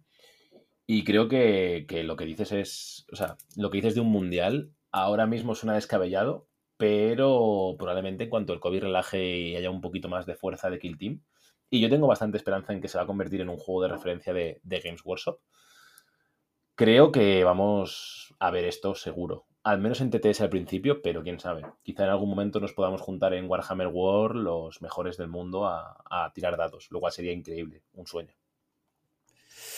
Oh, has tocado un tema que hace mucho tiempo que tengo ganas de hablar y es el juego de referencia de Warhammer de Games Workshop. Yo creo que están haciendo los cambios adecuados para que Kill Team se pueda convertir eh, en, en ello y creo que los juegos de estrategia sin duda alguna están intentando reclamar este puesto. A no todo el mundo le apetece eh, todos los requerimientos, todo lo que se, necesita para poder jugar a un juego como puede ser Warhammer 40.000. En cambio, Kill Team eh, es mucho más amigable para conseguir todas estas cosas. Así que sin duda, eh, no muy lejos de, de donde estamos ahora, vamos a empezar que cada vez tiene más importancia y lo vamos a ver. Sí, es, la verdad es que eh, al ser partidas rápidas, torneos de una mañana, eh, los famosos Family Points son más fáciles de mantener o de gastar menos y entonces te permite jugar y que los jugadores de cierta edad como, como nosotros eh, o incluso más mayores podamos dedicar nuestro hobby a esto o nuestro tiempo de hobby a esto. Y la verdad es que eh, yo creo que va a ir creciendo exponencialmente conforme y además conforme se vayan viendo que se hacen torneos de 60 personas, eh, que te mueves desde Valencia, puedes ir a cualquier sitio. Yo creo que, es increíble y, y que todo esto va a crecer, pero exponencialmente. Yo además os puedo confirmar, porque he hablado directamente con el diseñador del juego, en que se está planeando que de caras al año que viene se empiecen a organizar torneos oficiales grandes eh, de Kill Team, como mínimo en América, y se, planea buscar em, organizadores que puedan ir de la mano un poco con Games Workshop para organizar torneos también por aquí, por Europa. Entonces, creo que sí o sí esto lo vamos a encontrar. Creo que si no se acaba de consolidar el juego de competitivo grande a, gran escala, cosa que dudo mucho que pase en Europa, eh, algunos jugadores eh, en España nos vamos a querer movilizar incluso Estados Unidos si es necesario. Pero vamos, con, con los números que estamos consiguiendo de participación, yo creo que los vamos a tener en cuanto a nivel internacional Ahora mismo España es el referente más fuerte, eso está claro, porque estamos jugando muchísimo y haciendo los torneos más grandes, pero es que además también estamos activos algunos jugadores a nivel internacional con otros torneos, sobre todo por, internet, ¿no? Con Tabletop Simulator, y que yo creo que, que eso se va a ir viendo.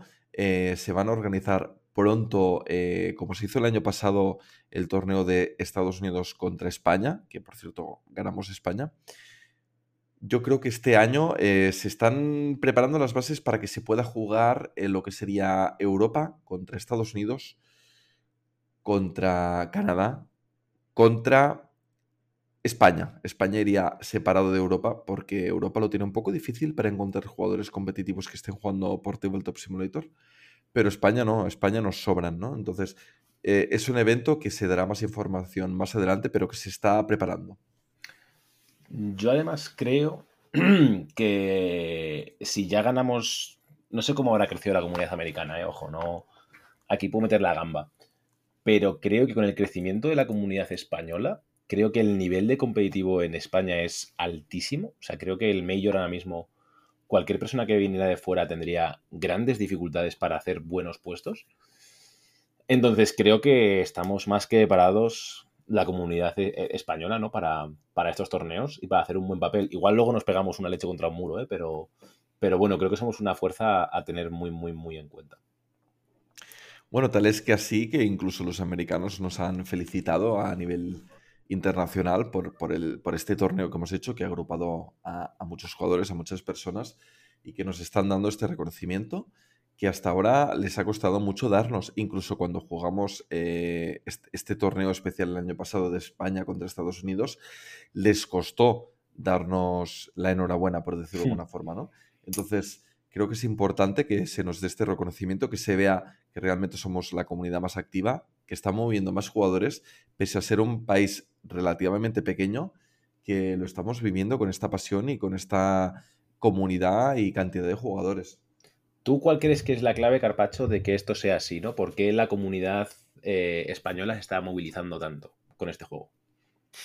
Mm, realmente creo que es que nos gusta mucho la jarana y nos gusta mucho ser competitivos. O sea, yo he vivido mucho el ambiente competitivo de, de Warhammer 40.000 y a los españoles nos encanta zurrarnos y buscar lo más afilado. Somos muy competitivos, sobre todo en este tipo de wargames y más dentro de bueno, de lo que yo puedo hablar, que es eh, Warhammer y más dentro de Warhammer, Warhammer 40.000. Kill Team es que es, para mi, para mi gusto, es la versión con la versión mejorada de Warhammer 40.000. Es más barato, aunque sea una trampa, porque empiezas con un Kill Team pero acabas con 200, pero realmente a todos nos encanta jugar mucho, nos encanta afilar, y yo creo que es que la clave está en los jugadores. Tenemos jugadores muy competitivos y tenemos una comunidad con muchas ganas de jugar, pero lo que es indudable es que todos estos jugadores, cuando termina el torneo, aparcan las miniaturas, aparcan las, disputas que tienen el juego y lo que hacen es construir juntos esta comunidad, ¿no? Y esto lo vimos en Madrid, porque cuando terminó el torneo, cuando terminamos de jugar todas estas partidas, estas cinco rondas que nos llevaron todo el día, nos, reunimos todos juntos para ir a cenar. Previamente ya habíamos comido todos juntos, o, la gran mayoría de jugadores, y nos fuimos eh, a hacer este postorneo. Eh, ¿qué hicimos en el postorneo? Maldades. Eh, maldades para mi riñón. No. Em, y dar la chapa. y dar la chapa, eso es, efectivamente, dar la chapa. No, pues estuvimos muy a gusto juntos, bebiendo cerveza, bebiendo, tomándonos una copa compartiendo momentos, ¿no? Y también conociendo a, mí me pasa mucho porque yo hablo mucho con la gente por el Discord de Wargames en castellano, el que siempre os vamos a animar a que os paséis porque es el lugar más competitivo y donde se habla de más cosas de Kill Team, ¿vale? Y está mucho más recogido que los grupos de WhatsApp, que están muy bien, pero son más dispersos. Dicho lo cual, em, es verdad que es muy guay ponerle cara y físicamente a, mucha gente, ¿no? Y poder echar una copa con Víctor, con Iván, con Lucas, con Tenfis, ¿no? Con gente que, es muy activa en el Discord, que no se pierde un torneo en TTS, pero a los que no las terminan de poner cara. Y también ayuda también a conocernos un poco y a que las partidas luego sean mucho más fluidas, lo cual es bastante agradecer. Yo creo que una cosa muy importante que ha pasado aquí es que los jugadores eh, que nos hemos movilizado para jugar este torneo en Madrid, este gran torneo en Madrid, eh, en gran parte teníamos más ganas de lo que iba a significar el post-torneo, ¿no? O sea, está muy bien la excusa de mm, jugar el torneo y está genial, ¿no? Y felicidades al que gane, pero lo que teníamos muchas ganas todos luego era de juntarnos y de compartir este espacio juntos, ¿no? Y que se está creando esta hermandad un poco entre todos, ¿no? Y esta, esta comunidad que nos une y que realmente pues, hace que nos lo pasemos tan bien. Sí, el volver a veros a vosotros dos, a John, a Manu de, Granada, a Guille y sobre todo conocer a los Q3, pues será un motivo suficiente para, para ir al mayor. O sea, y montar la excursión y desde el momento en que dijo, me dijo Iván por privado, me dijo, vamos, y dije, adelante. Y, pudimos enganchar a, otros dos y nos fuimos para allá, o sea, a pasarlo bien. Además, yo creo que este podcast, los sucesivos vídeos que vendrán de John y demás, creo que lo que va a hacer es ponerle a la gente. O sea, esto no lo estamos inventando, no es postureo, no es eh, queremos eh, engañaros de alguna forma. Estas son sensaciones reales. Si estos dos chicos o Laza o yo lo hubiéramos pasado mal o hubiéramos tenido críticas hacia la organización, lo hubiéramos hecho. ¿eh? O sea, no, no dudéis que aquí, desde este podcast, se aboga por la absoluta transparencia. Si algo nos molesta, nos molesta, no pasa nada. Luego os voy a preguntar por qué mejoraríamos del torneo para sacar un poco de. de navajilla. Pero em, lo cierto es que eh, yo, por lo menos, y estoy seguro que mis compañeros también, ahí toma hablando por vosotros, un besito. Eh, nos lo pasamos tan bien y fue una experiencia tan guay que todo el mundo que, no, que no ha venido por lo que sea, porque em, no ha podido por trabajo, porque ha decidido optar por otro plan y demás, se le pongan los dientes largos y quieran venir el próximo torneo. Desde aquí un besito y un saludo a Manek, a Ellen, que em, no han podido venir porque estaban, con, estaban pachuchos. Eh, para la siguiente seguro que venís, o sea que contaremos con vosotros. Pues mira, a Malek me hubiera gustado conocerlo porque hace tiempo que le voy siguiendo por el Discord, ¿no? Es, es un jugador establecido de, la plaga y es una facción de las que yo estoy esperando a jugar, de la Death War, y la verdad es que me hubiera gustado estrecharle la mano. Sí, pero además es...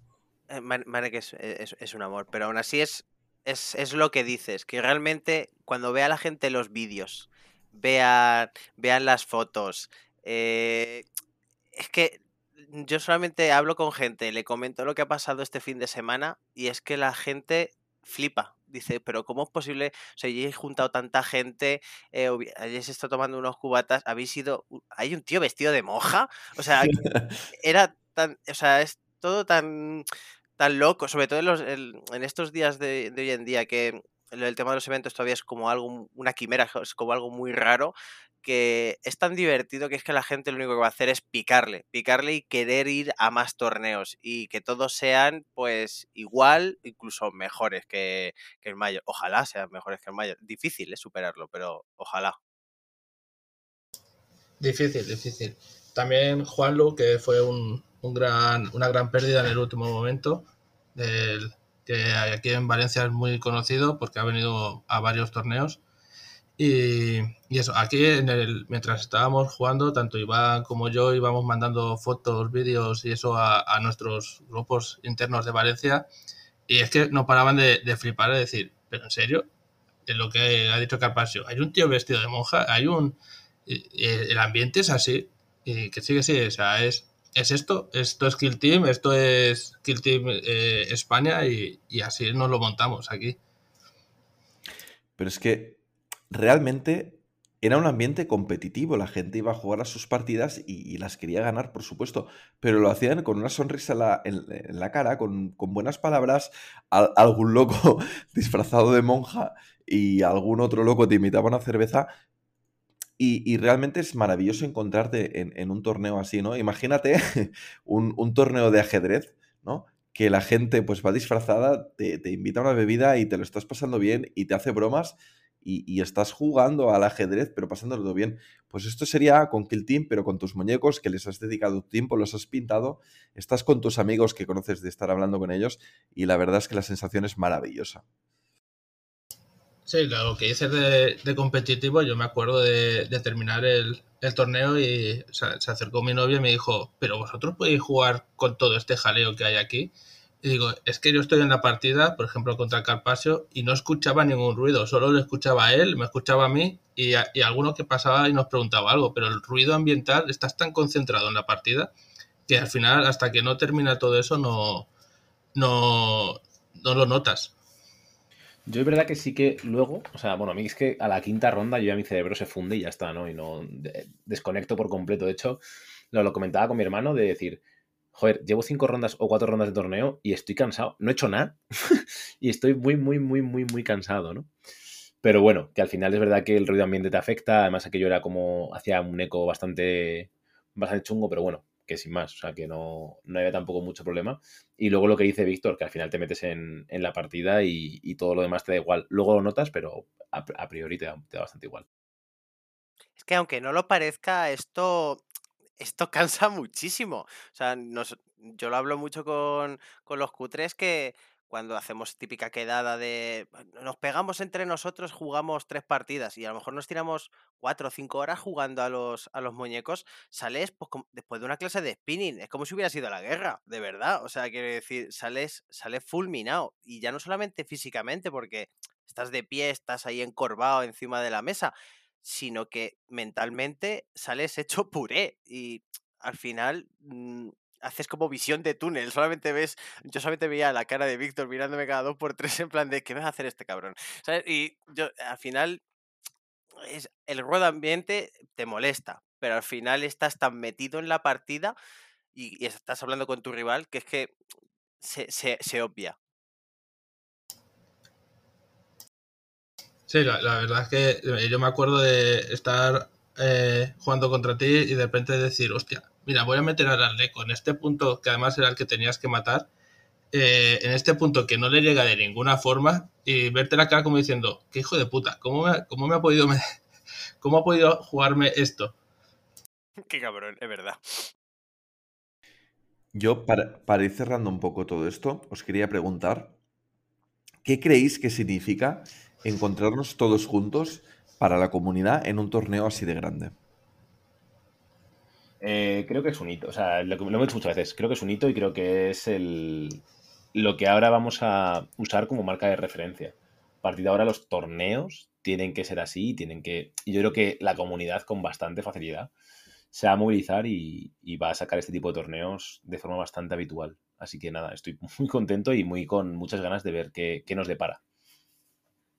Sí, realmente la comunidad yo creo que va a responder, pero aún así es innegable que es, que es un esfuerzo titánico por parte de, las, de los organizadores el montar algo así, ya no, sea, ya no solamente por encontrar un sitio que te permita eh, hacer un torneo de esta magnitud, sino porque es que los organizadores, aunque no tienen, tiene un curro el, el tener todas las mesas preparadas, eh, bueno, Ace lo sabe, lo sabe muy bien porque también monta muchas mesas. En me suena, me suena, sí.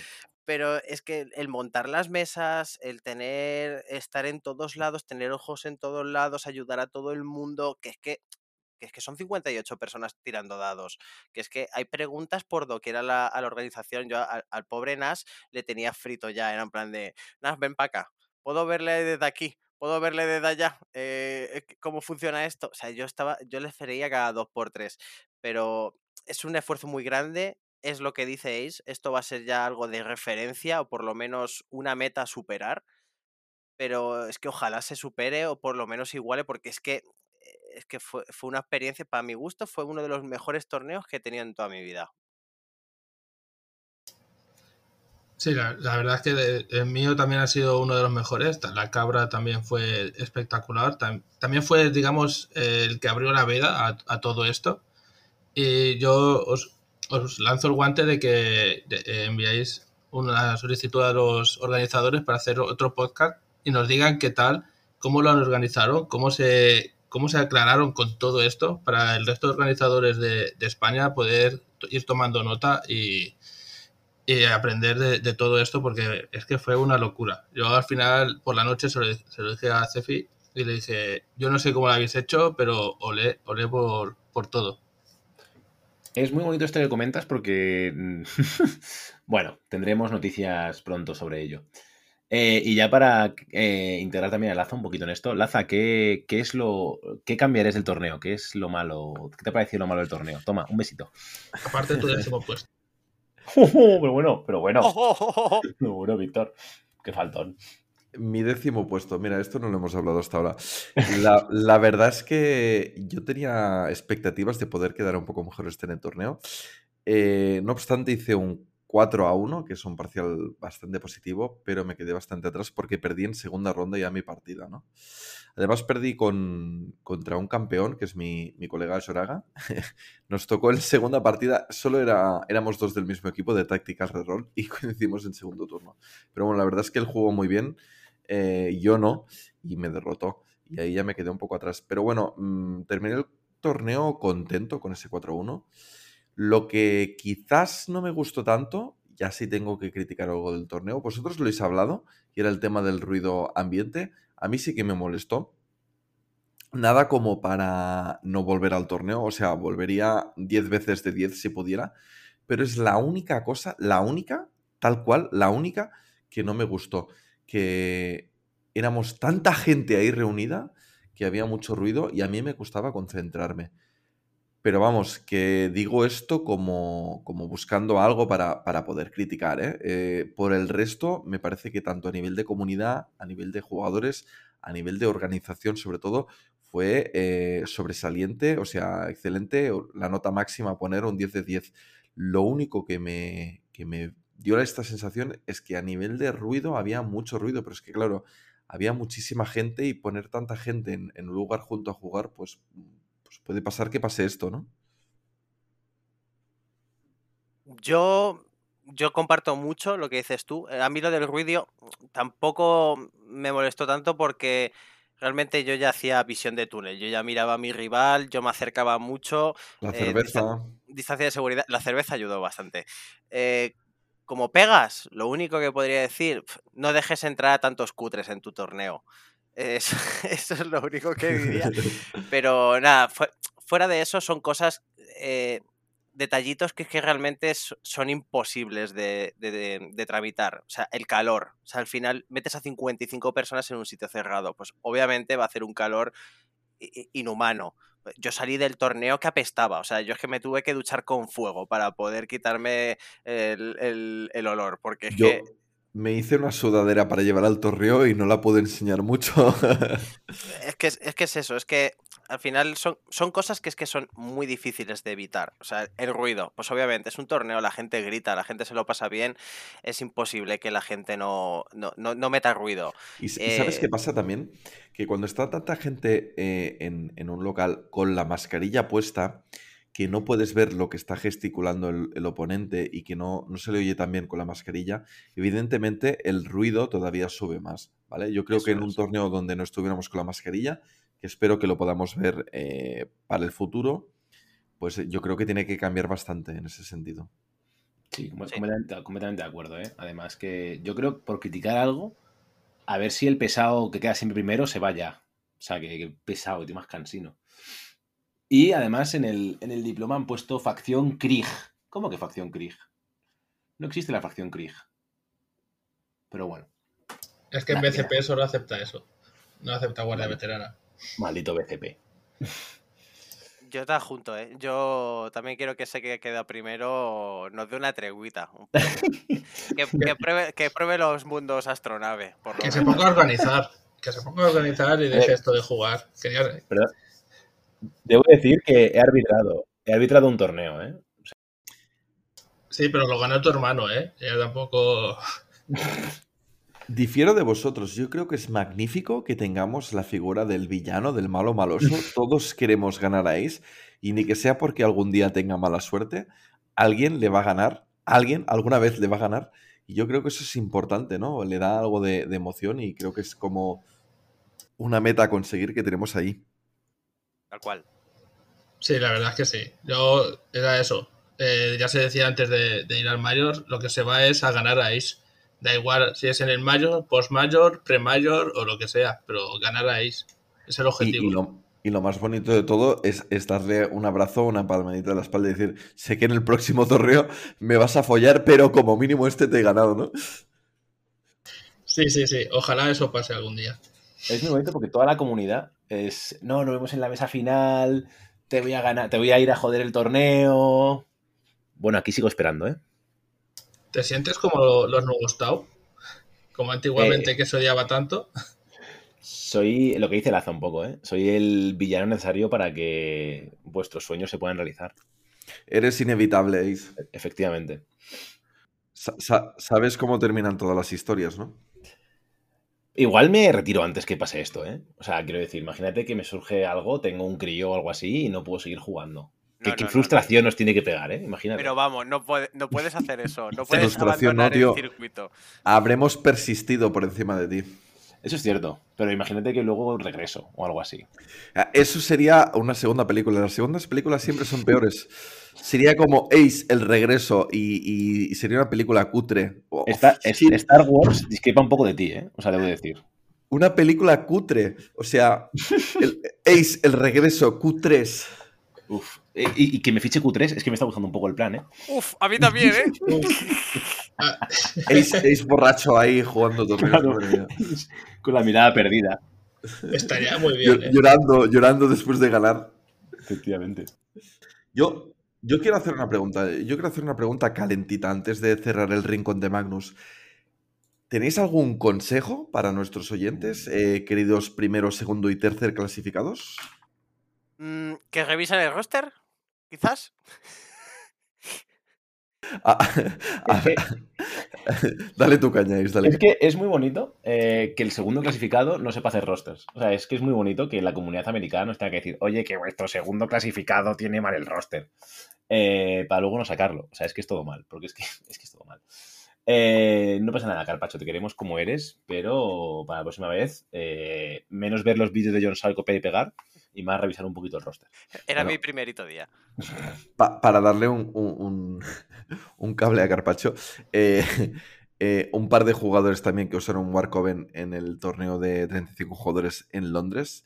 Eh, les pasó lo mismo. Yo creo que es una facción nueva y que por algún motivo que desconozco, los jugadores no se han leído cómo se hace el roster.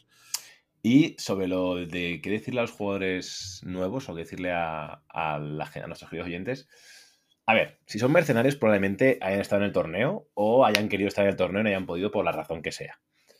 Pero, como siempre, si no estáis yendo a los torneos porque no os atrevéis, porque pensáis que lo vais a hacer muy mal, porque tenéis miedo al competitivo, porque es que la gente es muy culo duro, que es una expresión que, nos disgusta profundamente, que la gente va a ser como muy rancia y demás, ya veis que no. O sea, quiero decir que estamos aquí de, de absoluta locura que estamos siendo, pues eso, gente súper simpática de todo tipo, de toda España, que nos juntamos solamente por un hobby, a pasarlo bien a tirar dados. Eh, no puedo hacer otra cosa más que invitaros a que vengáis y lo, viváis y disfrutéis. Es que precisamente en muchos torneos se hace un premio eh, especial para el último jugador. Los premios se sortean, no es que todo lo que, o sea, normalmente se coge el dinero de la inscripción, todo el dinero de la inscripción, y se pone para premios para los participantes. Eso en, Kill Team, a diferencia de otras comunidades, no es que se lo queden todo el primero, el segundo y el tercero, no, no. Al igual hay algún trofeo o algún detallito, pero el, dinero se sortea en miniaturas en plástico para los participantes sin eh, hacer distinciones en, el puesto que han logrado durante el torneo. Y además normalmente se hace algún trofeo, algún detallito especial, la cuchara de palo, para el que queda último. Así que eh, no, no van por ahí las cosas.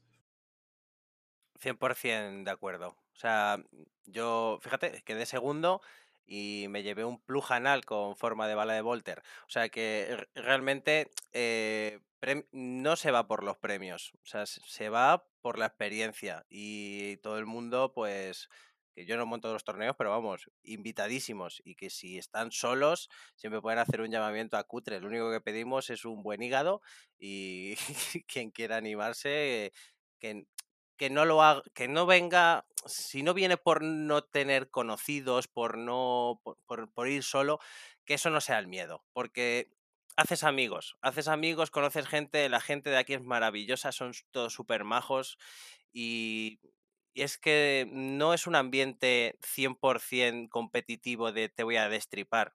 A ver, es un torneo importante y la gente va a, de huello, pero siempre con una sonrisa. O sea que te lo pasas muy bien. Es lo que ha dicho Lázaro. Es ir a aprender, los premios se reparten entre todos. El último, de hecho, en Valencia se lleva un pollo ruidoso, que es un pollo estos de goma. Eh, y el primero, el segundo y el tercero no se llevan nada, no sé que les toque el, el, premio, no, no, no, no, se llevan nada. Muchos me preguntan de, es que eh, es mi primera partida o va a ser mi primera, de las primeras partidas, no sé si un torneo. Apúntate juega tres partidas en un día, que eso rara vez lo puedes hacer, a no ser que, tengas un club donde jugar. Y, prueba, y, juega lo que a ti te guste. No juegues Arlequines o Custodes o Warcoven o, o Guardia Veterana porque lo hayan jugado o porque esté top, sino juega lo que te guste porque hasta los Crut pueden ganar. Sí, bueno, está más que demostrado que los Cruz son una facción, una facción top. Quiero decir, el mes pasado eh, tuvieron dos posiciones y tuvieron dos oros. Creo que la matemática aquí es bastante clara. Sí, sí, por eso es que cualquiera, cualquiera puede ganar. Eh, pero bueno, sobre todo lo que a lo que me refería es que, bueno, desde aquí, si vale de algo el, el consejo de la persona que está de momento en el, en, el primero del top de España, ¿no? Que esto cambia mañana. De hecho, Lázaras me podía haber quitado este puesto o mi hermano en el Mayor, lo que es que no sucedió. Eh, mm, la comunidad es competitiva, como dice Carpacho, pero no no somos gilipollas. Es muy importante diferenciar estas dos. Vamos a pasárnoslo bien, a echarnos una copa y si pierdes has perdido y si ganas, pues oye, mejor. Y probablemente gane la persona que mejor estrategia tiene, no que mejor junta su miniatura al elemento X o que más apure la regla de no sé qué o que intenta hacer trampas. Eso no va a funcionarte en Kill Team 2 con cómo funciona este juego. Entonces, para mí, eh, no sé, creo que todo el mundo debería estar invitado. Y ahora sí, eh, Víctor, tú que tu, a tu novia, a ver si invitamos un poquito también a ellas a que se pasen en nuestros torneos, yo creo que es la, la asignatura que tenemos pendiente y que creo que, que, es ya lo que nos queda para que el torneo sea absolutamente perfecto, ¿no? Sí, de, aquí de Valencia se vinieron ella y, la pareja de, Juan, de Juan Novella, que quedó creo que quinto o sexto, que además ella, eh, Ángela, también juega a, a Kill Team, es ahí está jugando la liga, ahí está jugando y juega los torneos y todo eso. A ver si empezamos a animar a que la gente, pues aparte de traer a sus parejas, que también intenten meterlas en, en este mundo y los family points, ya que se suman todos. Y, y, eso sería genial. Efectivamente, que el público femenino, atraer también al público femenino, porque la comunidad, como he dicho, es sanísima y oye, pa'lante con todo, ¿no? Y que, que, ya no sean family points, sino simplemente un ocio que se comparte y que se disfruta en pareja o, bueno, o solteras o como queráis, es que nos da igual. Cariño, tengo muchos family points. Este torneo me toca jugarlo a mí. No, me toca a mí. claro, tú arbitras. Pero bueno, yo creo que con esto podemos cerrar de momento el rincón de Magnus, salvo que Laza me quiera volver a pisar. Eh, a ver, di algo. Te estoy pisando. Vale, perfecto. En ese caso vamos a cerrar este rinconcito de Magnus, que nos ha quedado bastante, bastante fresquito. Y nada, vamos a volver a abrir esta nueva sección en unos instantes, este Guardianes del Meta, y a contar un poquito cómo ha evolucionado y qué nos ha parecido el, meta después de este, de este Major, ¿no? Y qué sorpresa nos hemos llevado y un poco qué nos... qué parece, o sea, qué sabíamos que iba a ocurrir y ha ocurrido. Así que nada, hasta ahora.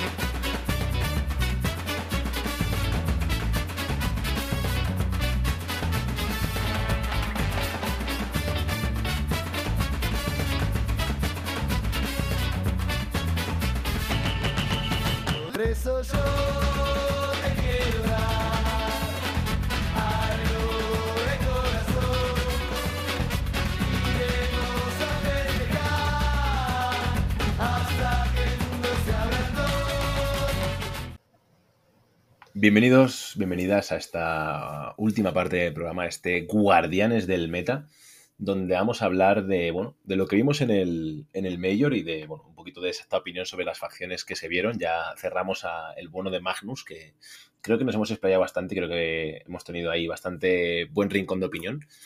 Es una de nuestras secciones favoritas para volvernos locos. Y volviendo un poquito a la cordura, vamos a hablar de, de este, este meta. ¿Qué te pareció, Víctor? ¿Cuál fue la, la, partida más complicada que tuviste, no? ¿O qué facción te daba más miedo antes de, de, empezar el torneo? Pues la verdad es que todo lo que era Norda, Orcomandos, Guardia Veterana, pero al final lo, lo que cuando jugué contra Custodes, que en vez, de, en vez de sacarme cuatro Custodes me sacó dos y cinco hermanas, que eso me sorprendió bastante. De hecho, la gané por un punto. Y luego Warcoven, que me sorprendió, nunca había jugado contra ellos, ni, ni las había visto jugar. Y de hecho, eh, Carpaccio le iba preguntando, ¿y esto qué hace? ¿Y esto? ¿Y esto qué hace?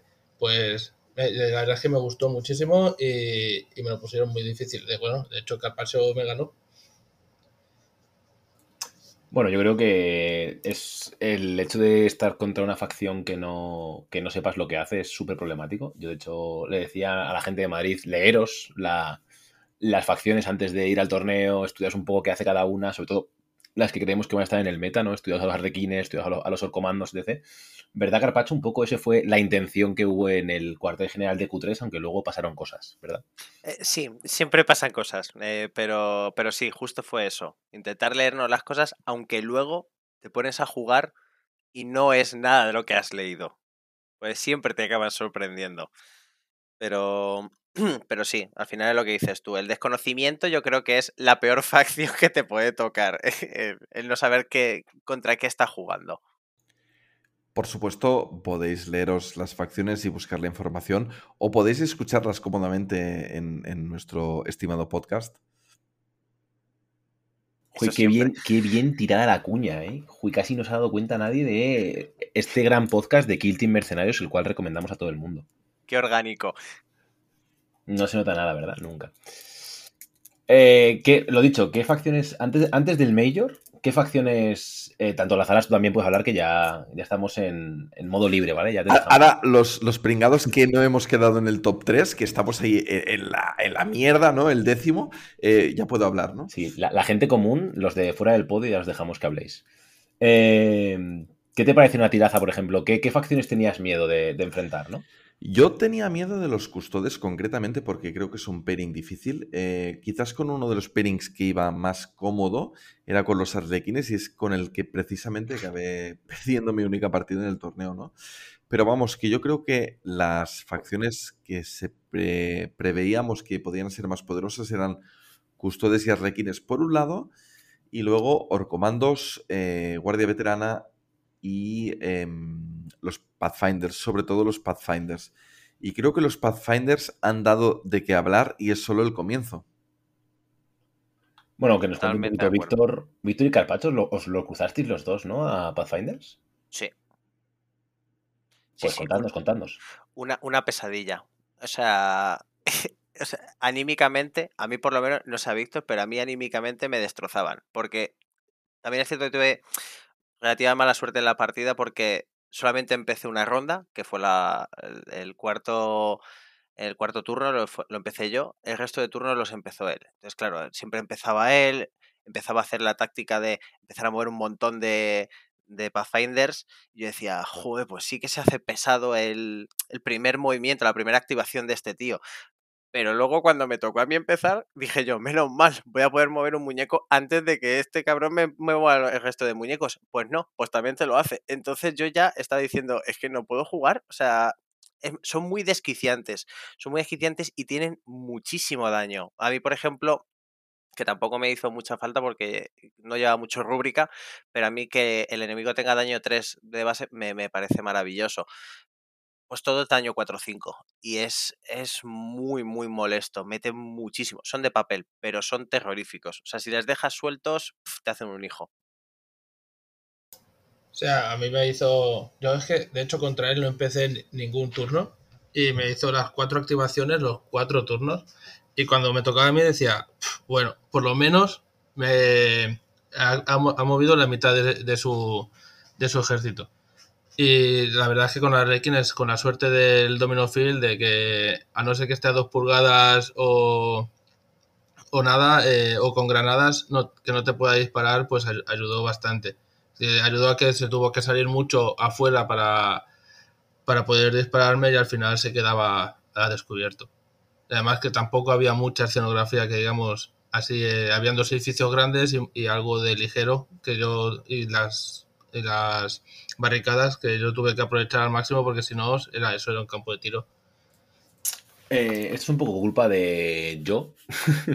o sea, de, no sé, yo, de la forma en la que yo monto las mesas de alguna forma, ¿no? No me gusta que haya, o sea, me gusta, no es que sea un campo de tiro, ¿no? Porque al final poniendo barricadas ligeras, normalmente con eso ya te basta. Pero me gustan las zonas oscurecidas, pero no mucho. O sea, que haya, que, que los, más o menos que los kill teams se sientan más o menos seguros en su zona de despliegue, pero que a partir de ahí si quieren ir a por los puntos, que no les sea muy- que no puedan quedarse en un punto seguro, ¿no? De forma de decir, yo me quedo en este punto oscurecido y no me vas a disparar con nada y me va a dar todo igual y aquí no hay ningún problema. Entonces, bueno, eh, interacciones interesantes. Yo, de hecho, en la peor partida que jugué, eh, y creo que mi, mi rival en esa partida estará de acuerdo conmigo, fue una partida en la que había mucha escenografía pesada repartida por todo el mapa, tal es que realmente no podíamos ni dispararnos, ¿no? Y creo que terminamos con cierta sensación de, impotencia y decir, bueno, es que hemos estado jugando, pero realmente no nos, no nos hemos estado disparando mucho, ¿no? Pero bueno, eh, creo que fue la única partida. El resto de partidas, la verdad es que a nivel de escenografía estaba todo muy bien colocado y muy bien equilibrado, ¿no? Es, es complicado, ¿eh? porque luego además la escenografía que tienes disponible es la que es. Y para un torneo de 60 personas, pues incluso tienes que hacer islas flotantes. No sé si alguno disfrutasteis de esta mesa de fantasía. Sí, yo, yo, yo jugué en esa, eh, la tercera, y además un mirror contra Arlequines, que era, nos veremos arriba en las nubes. O sea, ahí era Arlequín que subía a las nubes, el otro Arlequín su- subía por el otro lado y le disparaba. O sea, era, era precioso.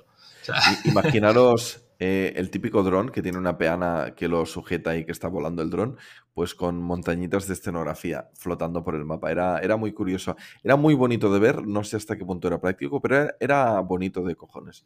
De hecho, además hoy hemos tenido una conversación en Discord, ¿no? Relativo a esta, a esta mesa, ¿no? De Sí, si es sí, sí. competitiva, no es competitiva. Y es verdad lo que dice mucha gente de, oye, yo voy a pasármelo bien en un torneo, si me toca esta mesa, pues la disfruto y me paso bien y tal. Es verdad que si te juegas la final, quizá no sea la mesa más adecuada, pero bueno, que siempre se puede negociar y hablar con los organizadores de, mira, no me puedo. Yo no lo he visto tan mal. eh, Yo tampoco he no, visto tan mal. no he querido entrar en la conversación, pero es que yo no lo he visto tan mal porque tanto arriba como abajo tiene, tenía bastante escenografía y además que tenía muchos árboles. Los árboles, según el manual, si son relativamente anchos, son escenografía pesada. Entonces, Mm. yo de verdad que no la he visto tan mal esa mesa. Mm, Por supuesto, no la he jugado, así que tampoco puedo opinar al 100%. ¿eh? A ver, a, a nosotros, a mí y a mi rival, lo que sobre todo nos pasaba era de que al tener ese edificio tan alto, o sea, que además eran tres que flotaban, eh, no, cuatro, eh, nos impedía mucho ver las miniaturas del rival. Entonces teníamos que estar dando vueltas, agachándonos. eh, y no era solo el, el ver la parte de arriba, sino que había muchas cosas que se te escapaban. Y luego también que, sí, porque me tocó contra otro Arlequín, pero si me llega a tocar un, un Tau, por abajo me puede ver, pero vamos, todo lo que quiere y más.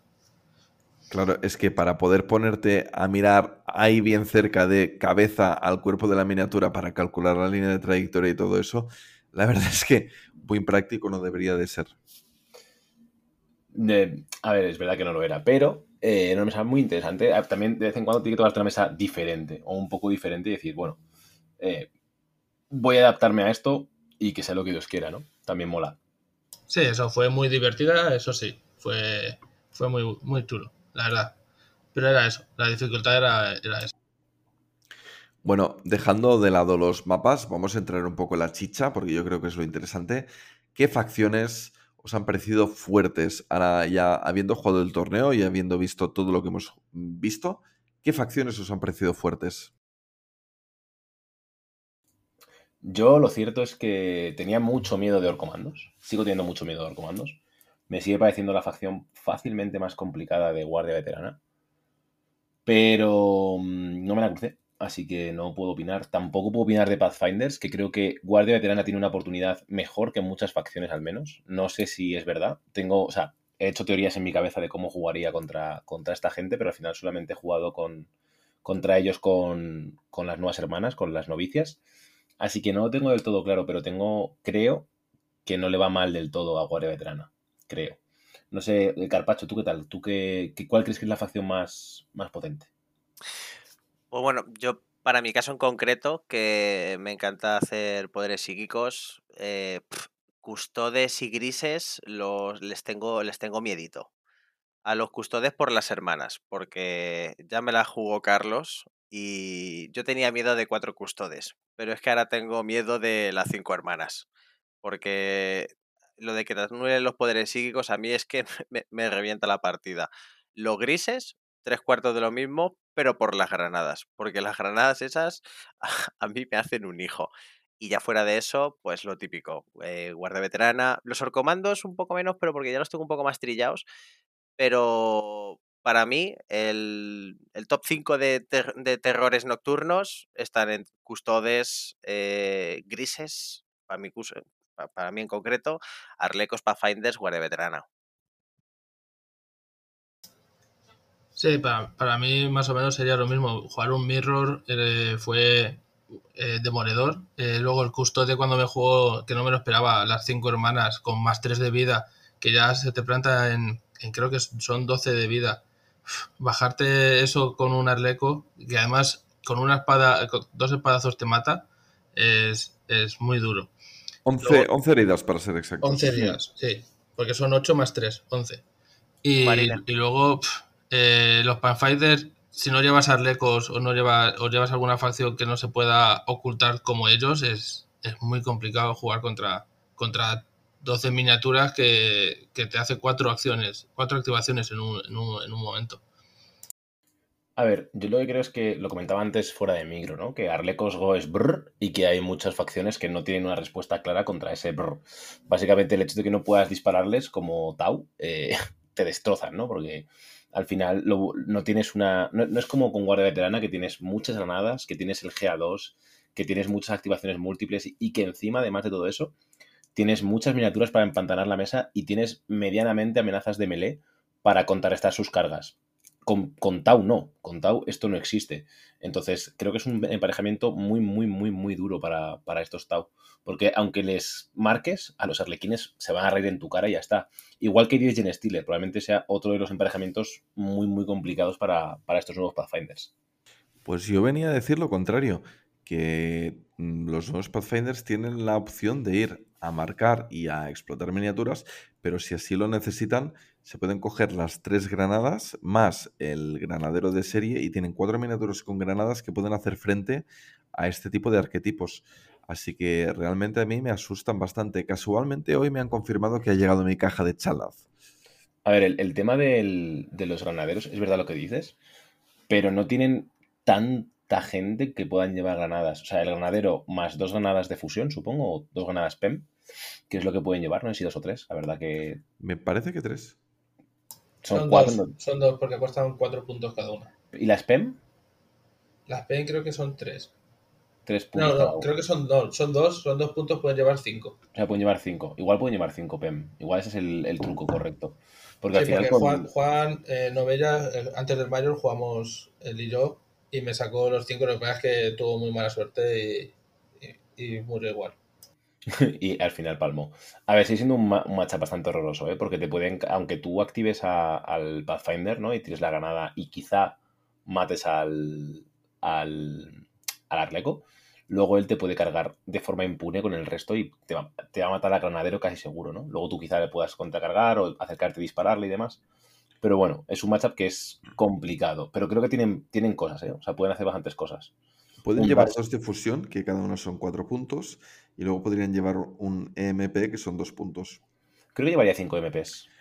Las MPs, depende del pairing, eh, son impresionantes, porque cuestan dos puntos cada una y pueden ser muy, muy, muy, muy ¿Qué daño buenas. tienen las PEMs? Dos, Eh, tres. 2-3, pero como muchas veces Con vas, letal. vas a hacer críticos, te vas a un letal muy bueno y de esto.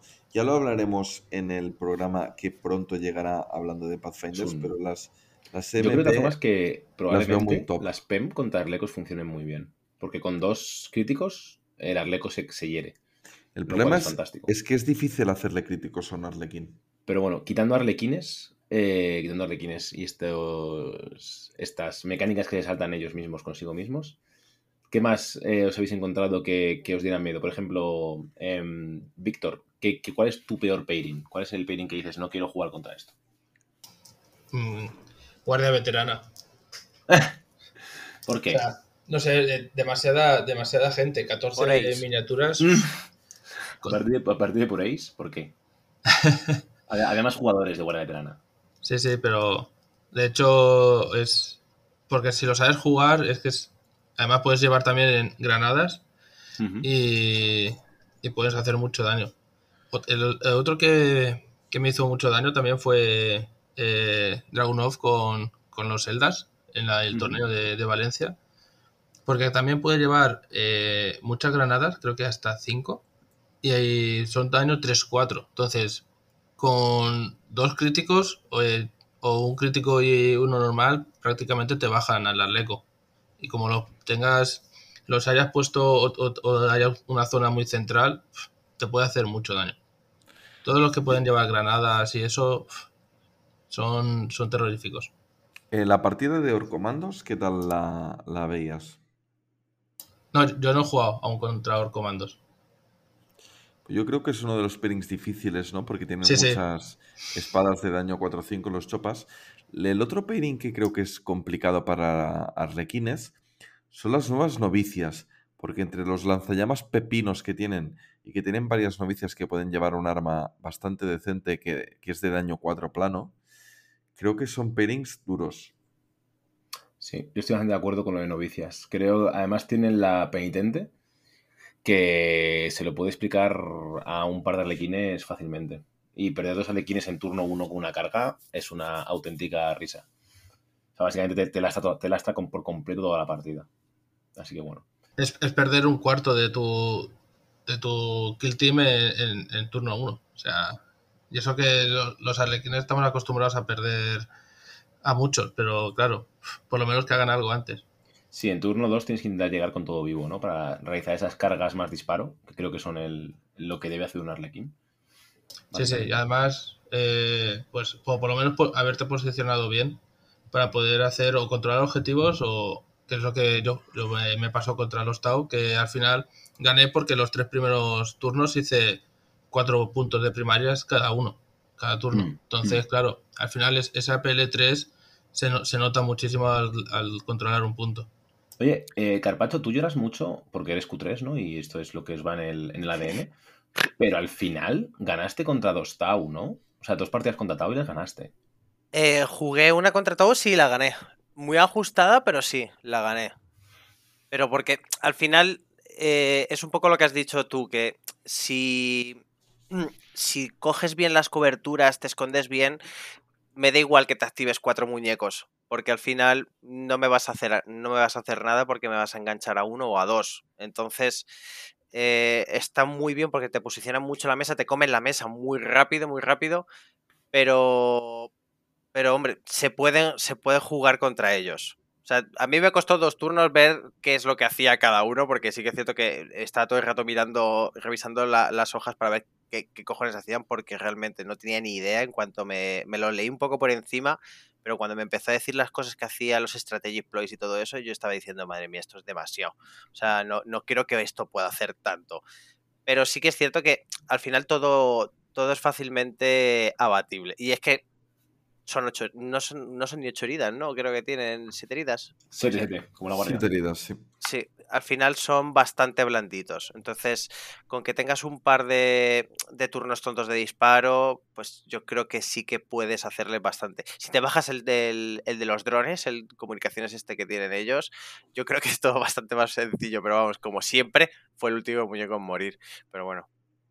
Yo creo que además uno de los puntos fuertes que van a tener los nuevos Pathfinders es que a nivel de puntuar lo pueden hacer muy bien. Eh, es muy fácil ponerte a jugar esta facción, a hacer daño y a matar, porque también se les da muy bien, pero teniendo la movilidad que tienen eh, y teniendo las activaciones que tienen, fácilmente te pueden dejar sin puntuar y puntuar ellos. Yo creo que esto es una de las, de las grandes cosas que van a hacer que esta facción sea muy competitiva y muy buena. Yo creo, sin embargo, que es verdad que con una activación múltiple tan tocha, ¿no? De estas tres activaciones consecutivas, que es muy tocho. Si lo pensamos bien, si nos paramos a pensarlo, el, el drone controller tiene que estar en un objetivo para, para hacer esto, ¿no? Eh, podrá controlar un dron que podrá hacer algo eh, y eso será todo. O sea, esas serán las dos activaciones, porque si usa el Recon, no podrá usarlo quizá para, para hacer una activación de misión o si, lo, o si lo usará no podrá hacer otra cosa, no se podrá mover. Será un poco difícil. Yo creo que de hecho Tau va a sub... Porque las piezas Tau son todas tan buenas. Son 12 miniaturas que son todas tan buenas. Tanto los eh, chicos de support, el comunicaciones, el, el, lo diré, el drone controller, El el, médico. el médico, el chico que quita menos uno a, a la- a los APL. Son todos muy potentes, ¿vale? El problema está en que Tau tiene que llevar cosas a los objetivos. Y eso, esas cosas probablemente mueran. Y entonces el equipo se desbalancee. O pierdas a los que disparan bien, o pierdas a los que bufan, ¿no? De alguna forma. Entonces, si consigues aguantar la tempestad Tau, ¿no? de, de estas primeras activaciones tan poderosas, probablemente estés bien, porque no pueden llevar nada a objetivos de lo que puedan prescindir, como sí que hay otras facciones que sí que pueden.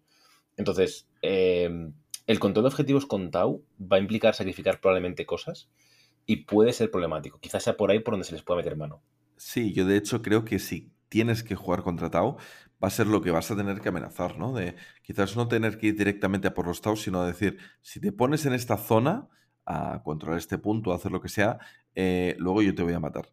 Y quizás el primer, segundo turno tú puedes puntuar más, pero luego vas a ser mío, ¿no? Entonces, no sé hasta qué punto, pero la cosa puede ser que vaya por aquí. Yo creo que sobre todo hay que amenazar esas cargas a esos puntos porque no tienen, o sea, a diferencia de Guardia que sí que tiene amenazas a melee y que pueden destrabar a tu miniatura, con Tau no puedes hacer eso. Tu mejor melee creo que es el líder o el, o el chico del brazo biótico y aún así es una puta mierda enorme. Entonces, Sí, bueno. que, sí que puedes destrabar la miniatura, ¿eh?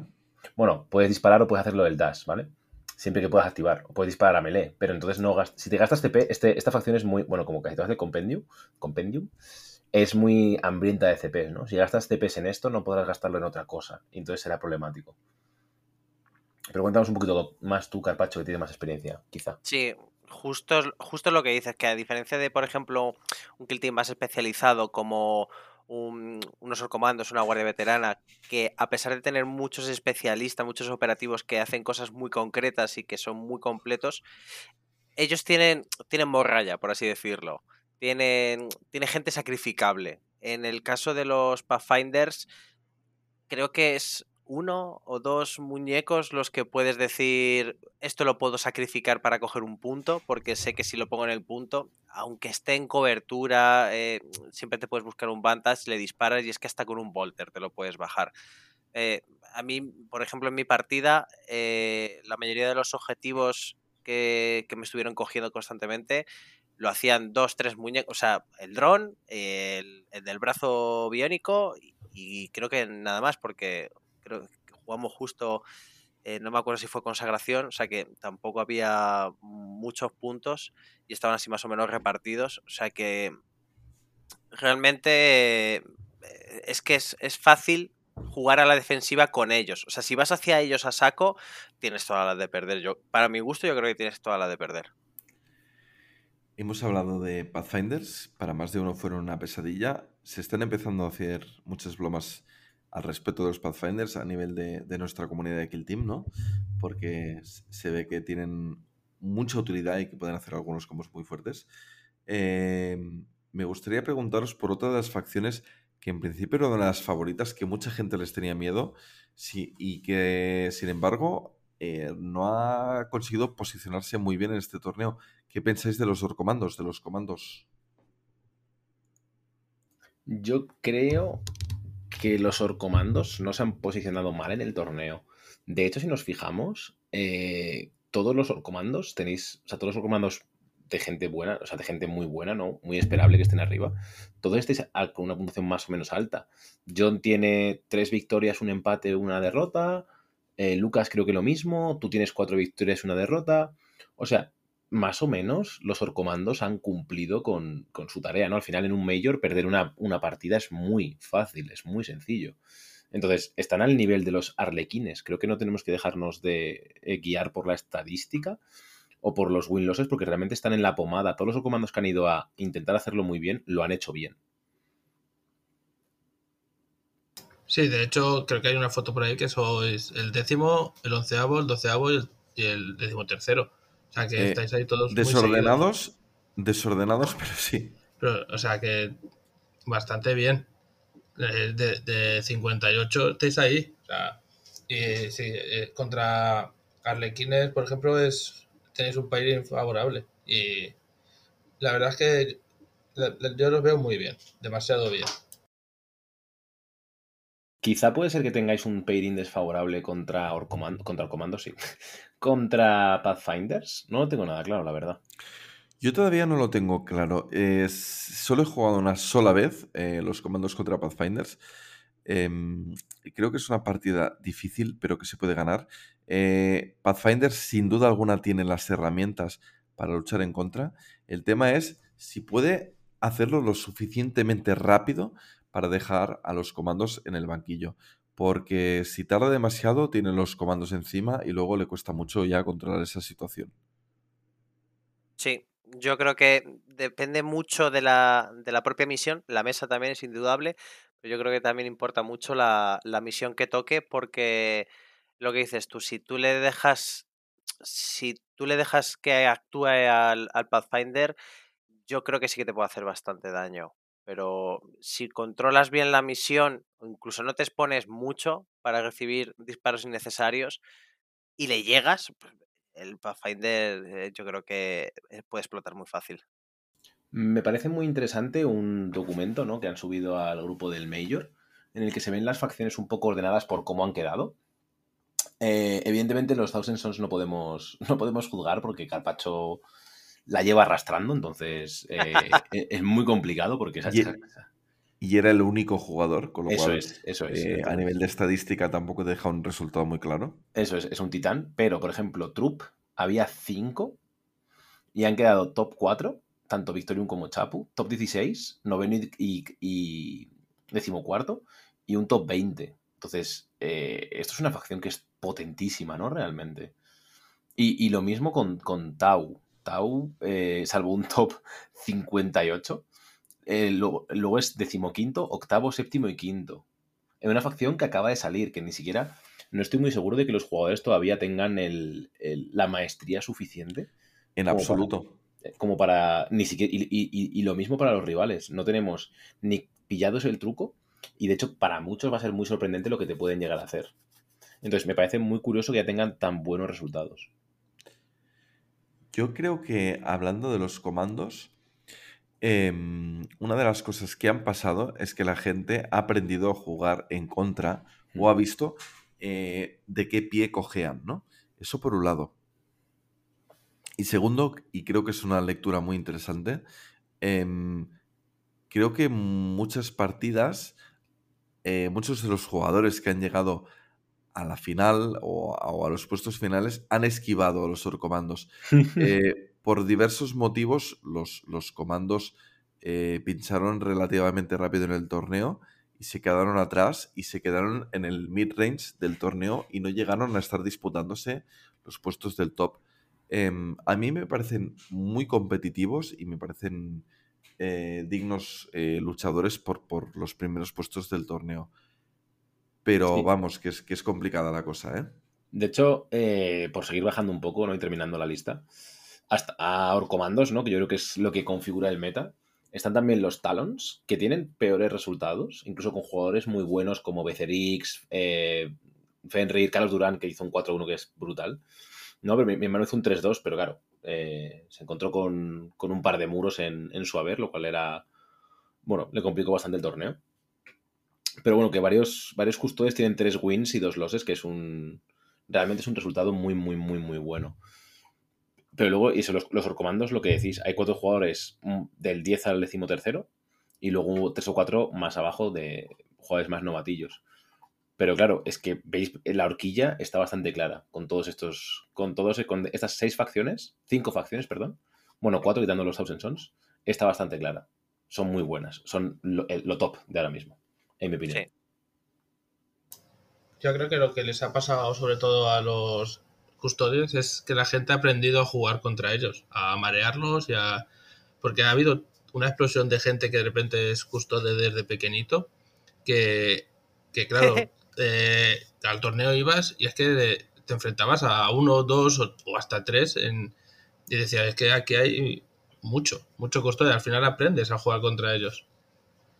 Hombre, no solo aprendes, que también, o sea, eso es cierto, también es que el nerfeo que les han pegado es un golpe muy duro. O sea, es. eh, Ya no solo por demigods, que era la, la táctica de yo rompo el juego y me río en tu cara, sino por el hecho de bajarles a 3 APLs, el nerfeo es muy, muy, muy, muy duro. Entonces, bueno, es complicado. O sea, Yo creo que hay mucha gente en la postura de que los cuatro APLs estaban muy bien porque eran como muy eh, icónicos, ¿no? De lo que deberían de ser los, los custodes, pero para mí ha sido un gran acierto, ¿no? Mucha gente apostaría por en vez de jugar cuatro custodes con tres APL, jugar con tres custodes que tuvieran cuatro APL. Eh, bajo mi experiencia jugando contra custodes con, con la versión original del juego, que tenían cuatro activaciones, para mí eran mm, ex- excesivamente fuertes porque lo podían hacer todo. Y tener un kill team hecho de miniaturas que lo pueden hacer todo, que pueden mover, volver a mover, disparar dos veces sin hacer mucho daño, o mm, mover, acción de misión, recoger, o, pegar varias veces cuerpo a cuerpo, no sé, era como que lo podían hacer todo, incluso se podían mover, disparar, disparar y volverse a esconder, no sé, tenían muchísimas opciones, demasiadas, y ahora, en cambio, tienen que escoger, tienen que priorizar qué van a hacer, y creo que eso está bien. Y una de las eh, conclusiones que, creo que me dan la razón en esto es que estamos empezando a ver eh, en, lo que sería la parte de custodes, ya no estamos hablando de custodes, sino que estamos hablando de las garras de- del emperador del Talons, y empezamos a ver las, las hermanas, ¿no? Las hermanas del silencio, y creo que eso es importante, el hecho de que se estén jugando ahora y de que sean buenas, quiere decir que los custodes ya no están tan, tan, tan, tan overpower, sino que ahora mismo para poder jugar bien esta facción, pues tienes que jugar todas sus herramientas y saber discernir cuándo es el momento de sacarlas. Sí, a ver, obvia- obviamente los, los custodes son un camión, pero realmente las hermanas no son para nada malas. O sea, les pones las viseras, son tres heridas más. Estamos hablando de que se te queda un kill que es que son cinco marines y dos custodes. O sea, realmente tienes muchísimas herramientas. Lo es que obviamente antes, ¿para qué vas a utilizar otras cosas cuando tienes un custode de 4 APLs? Entonces, yo también es cierto que eh, comparto con Víctor lo del tema de que hay mucho custode, mucha gente que ha jugado custodes, ya sea porque son cuatro muñecos y que al final es muy sencillo hacerte con un kill team de, de custodes, y la gente ya se los conoce un poco más. Y por eso yo creo que la gente ahora está utilizando más hermanas, aparte de por el nerfeo, pero es que aún así, a mí personalmente me parecen muy... O sea, cinco hermanas me parecen más terroríficas que dos custodes. Yo creo, em, pero esta es mi opinión, ¿eh? esto es absolutamente opinión mercenaria mía. Creo em, que ahora mismo Custodes no es el tier más alto ni, ni cerca. No cerca, ¿vale? Igual sí cerca. Pero creo que había opciones de haberlos dejado con 4 APL y haber tocado cosas. Realmente la mecánica rota de Custodes era, era el, el Demigods, ¿no? Y tal y como está ahora, no es ni una sombra de lo que fue. Ahora mismo, cuatro custodes, de hecho, probablemente cuatro custodes contra todo no lo vas a querer jugar nunca, porque hay muchas cosas que no, no pueden hacer frente a eso. De hecho, por ejemplo, contra Arlequines, bueno, contra Arlequines quizás no sea el mejor ejemplo, pero contra una gran horda, como Guardia Veterana, contra Tau y demás, no quieres jugar. Ahora mismo, contra Tau, cuatro custodes mueren. Básicamente, mm, fallecen antes de llegar a, ningún lado. Porque lo que antes se hacía de poder mover y cargar ya no se puede hacer. Entonces, probablemente, aunque tengas muchísimas activaciones, con la cantidad de empantanamiento de mesa que te puede llevar una horda, vas a tener que elegir. Da igual los 4 APLs. O sea, no, no, no son relevantes como para. O sea, no da igual, no entendedme, son muy buenos. Pero no, no son suficientemente relevantes como para que usarlo ante todo, porque ya no te puedes reposicionar gratis en un turno. Entonces, bueno, para mí, o sea, me hubiera gustado ver, me hubiera gustado ver realmente si eh, custodes con 4 APL sin demigods seguían siendo tan abusivos como antes. Me hubiera gustado. No lo vamos a ver, ¿eh? no lo vamos a vivir y es una este, es un poco en, en esta imaginario del meta, ¿no? Pero no lo vamos a ver. Y yo creo ahora mismo, estoy, vamos, 100% convencido, que hay bastan- cosas bastante más abusivas en el meta que, que esos cuatro custodes, con mucha diferencia, con mucha, mucha diferencia. Pero bueno, es mi opinión. Creo, creo que a nadie le ha gustado tu opinión. Nadie le ha gustado mi opinión porque todo el mundo se ha callado, soy precioso. Eh, O, o eso, o están todos de acuerdo. Yo no, ya lo he dicho. No, me- yo creo que sí que es cierto que los custodes ahora mismo, comparados con otro tipo de facciones, a lo mejor sí que es cierto que después del nerfeo hayan perdido bastante. Pero es que yo, yo he jugado guardia veterana, o sea, me la han jugado y la he jugado. Y yo, guardia veterana, yo la veo una facción que es compleja y que tiene muchas cosas y es difícil de llevar. Necesita su estudio, obviamente, y tus partidas para poder llevarlo. Los custodes, en cambio, yo lo veía mucho más sencillo de llevar en su día. Porque al final había mucha gente que era en plan de, no, no, pues coges el custode, vas para adelante, pegas dos tiros y, y ya así eso te haces un dash. O sea, la gente los veía como muy sencillos. Como podían hacerlo todo y todo lo hacían a dos más, pues la gente yo creo que por eso mismo los veían tan, tan, tan fuertes. Obviamente después del nerfeo, obviamente es- son mucho peores. Pero realmente una guardia veterana, si la sacas el máximo partido, es mucho más demoledora que un custode. Porque un custode es muy fácil de manejar. Bueno, fácil de manejar, que se me entienda. Lo puedo, es más fácil de manejar, por ejemplo, que unos Pathfinders, que, uno, que una guardia veterana, que unos orcomandos. Pero yo creo que una persona que haya hecho eh, todas las clases necesarias y haya leído todo bien, realmente una persona que se sepa 100% su roster y contra qué está jugando, con guardia veterana, con, con Pathfinders o con orcomandos, te puede hacer un hijo bastante más grande que el que te puede hacer un custode. Sí, de hecho, en el segundo torneo de Valencia eh, lo ganó un custode que su, su primera partida fue, eh, pero en, en Kid Team, fue la, la noche anterior. Y venía con una tablita de, de cartón y con todo lo que he escrito de lo que tenía que hacer en cada momento. O sea, para- simplemente con eso ganó el torneo. sí, pero porque tenían demigods. O sea, Nada, nada, por eso, por eso. O sea, que era porque eran autoplay. Ahora ya lo tienes que pensar. Ahora ya, eh, y es eso, si sabes manejar, eh, como ha dicho Carpaccio, los, lo- la guardia veterana, los orcomandos eh, o los Tau, te pueden hacer un hijo antes de, de antes que cualquier custode. A mí me han ganado custodes sin usarme demigods cuando estaban con 4 APLs. Pero bueno, eh, no sé hasta cierto punto si, si la mm, percepción que tenéis y la percepción que tengo yo dependen de las facciones que hemos estado jugando. Yo entiendo que a una guardia veterana le puede dar un poco menos igual si tienen cuatro o tres acciones los custodes, mientras que a un comandos le puede parecer la noche al día. claro, pero igual que los custodes sufren mucho contra arlequines. O sea, que al final. Eh, exactamente, sí, sí, es el piedra, papel, tijeras del que estuvimos hablando en el último programa. De ¿no? hecho, de hecho yo, yo insisto en lo mismo. Guardia veterana, y me da esa impresión con Tau también, con los nuevos Pathfinders. Bueno, Pathfinders tiene un, un matchup horrible contra Arlequines, probablemente. Pero mm, el Guardia veterana tiene tanta gente y tantos cuerpos y tantas posibilidades que no tienes ningún matchup de cara, ninguno. Pero todos son decentes. Asumibles. Sí, o sea, no, no, ningún, ninguna partida empiezas cuesta arriba diciendo, vale, ya tenemos el típico matchup que me va a costar ganar. Todos son, bueno, son difíciles, va a haber que lucharlos, todos, todos, todos. Pero bueno, está muy bien.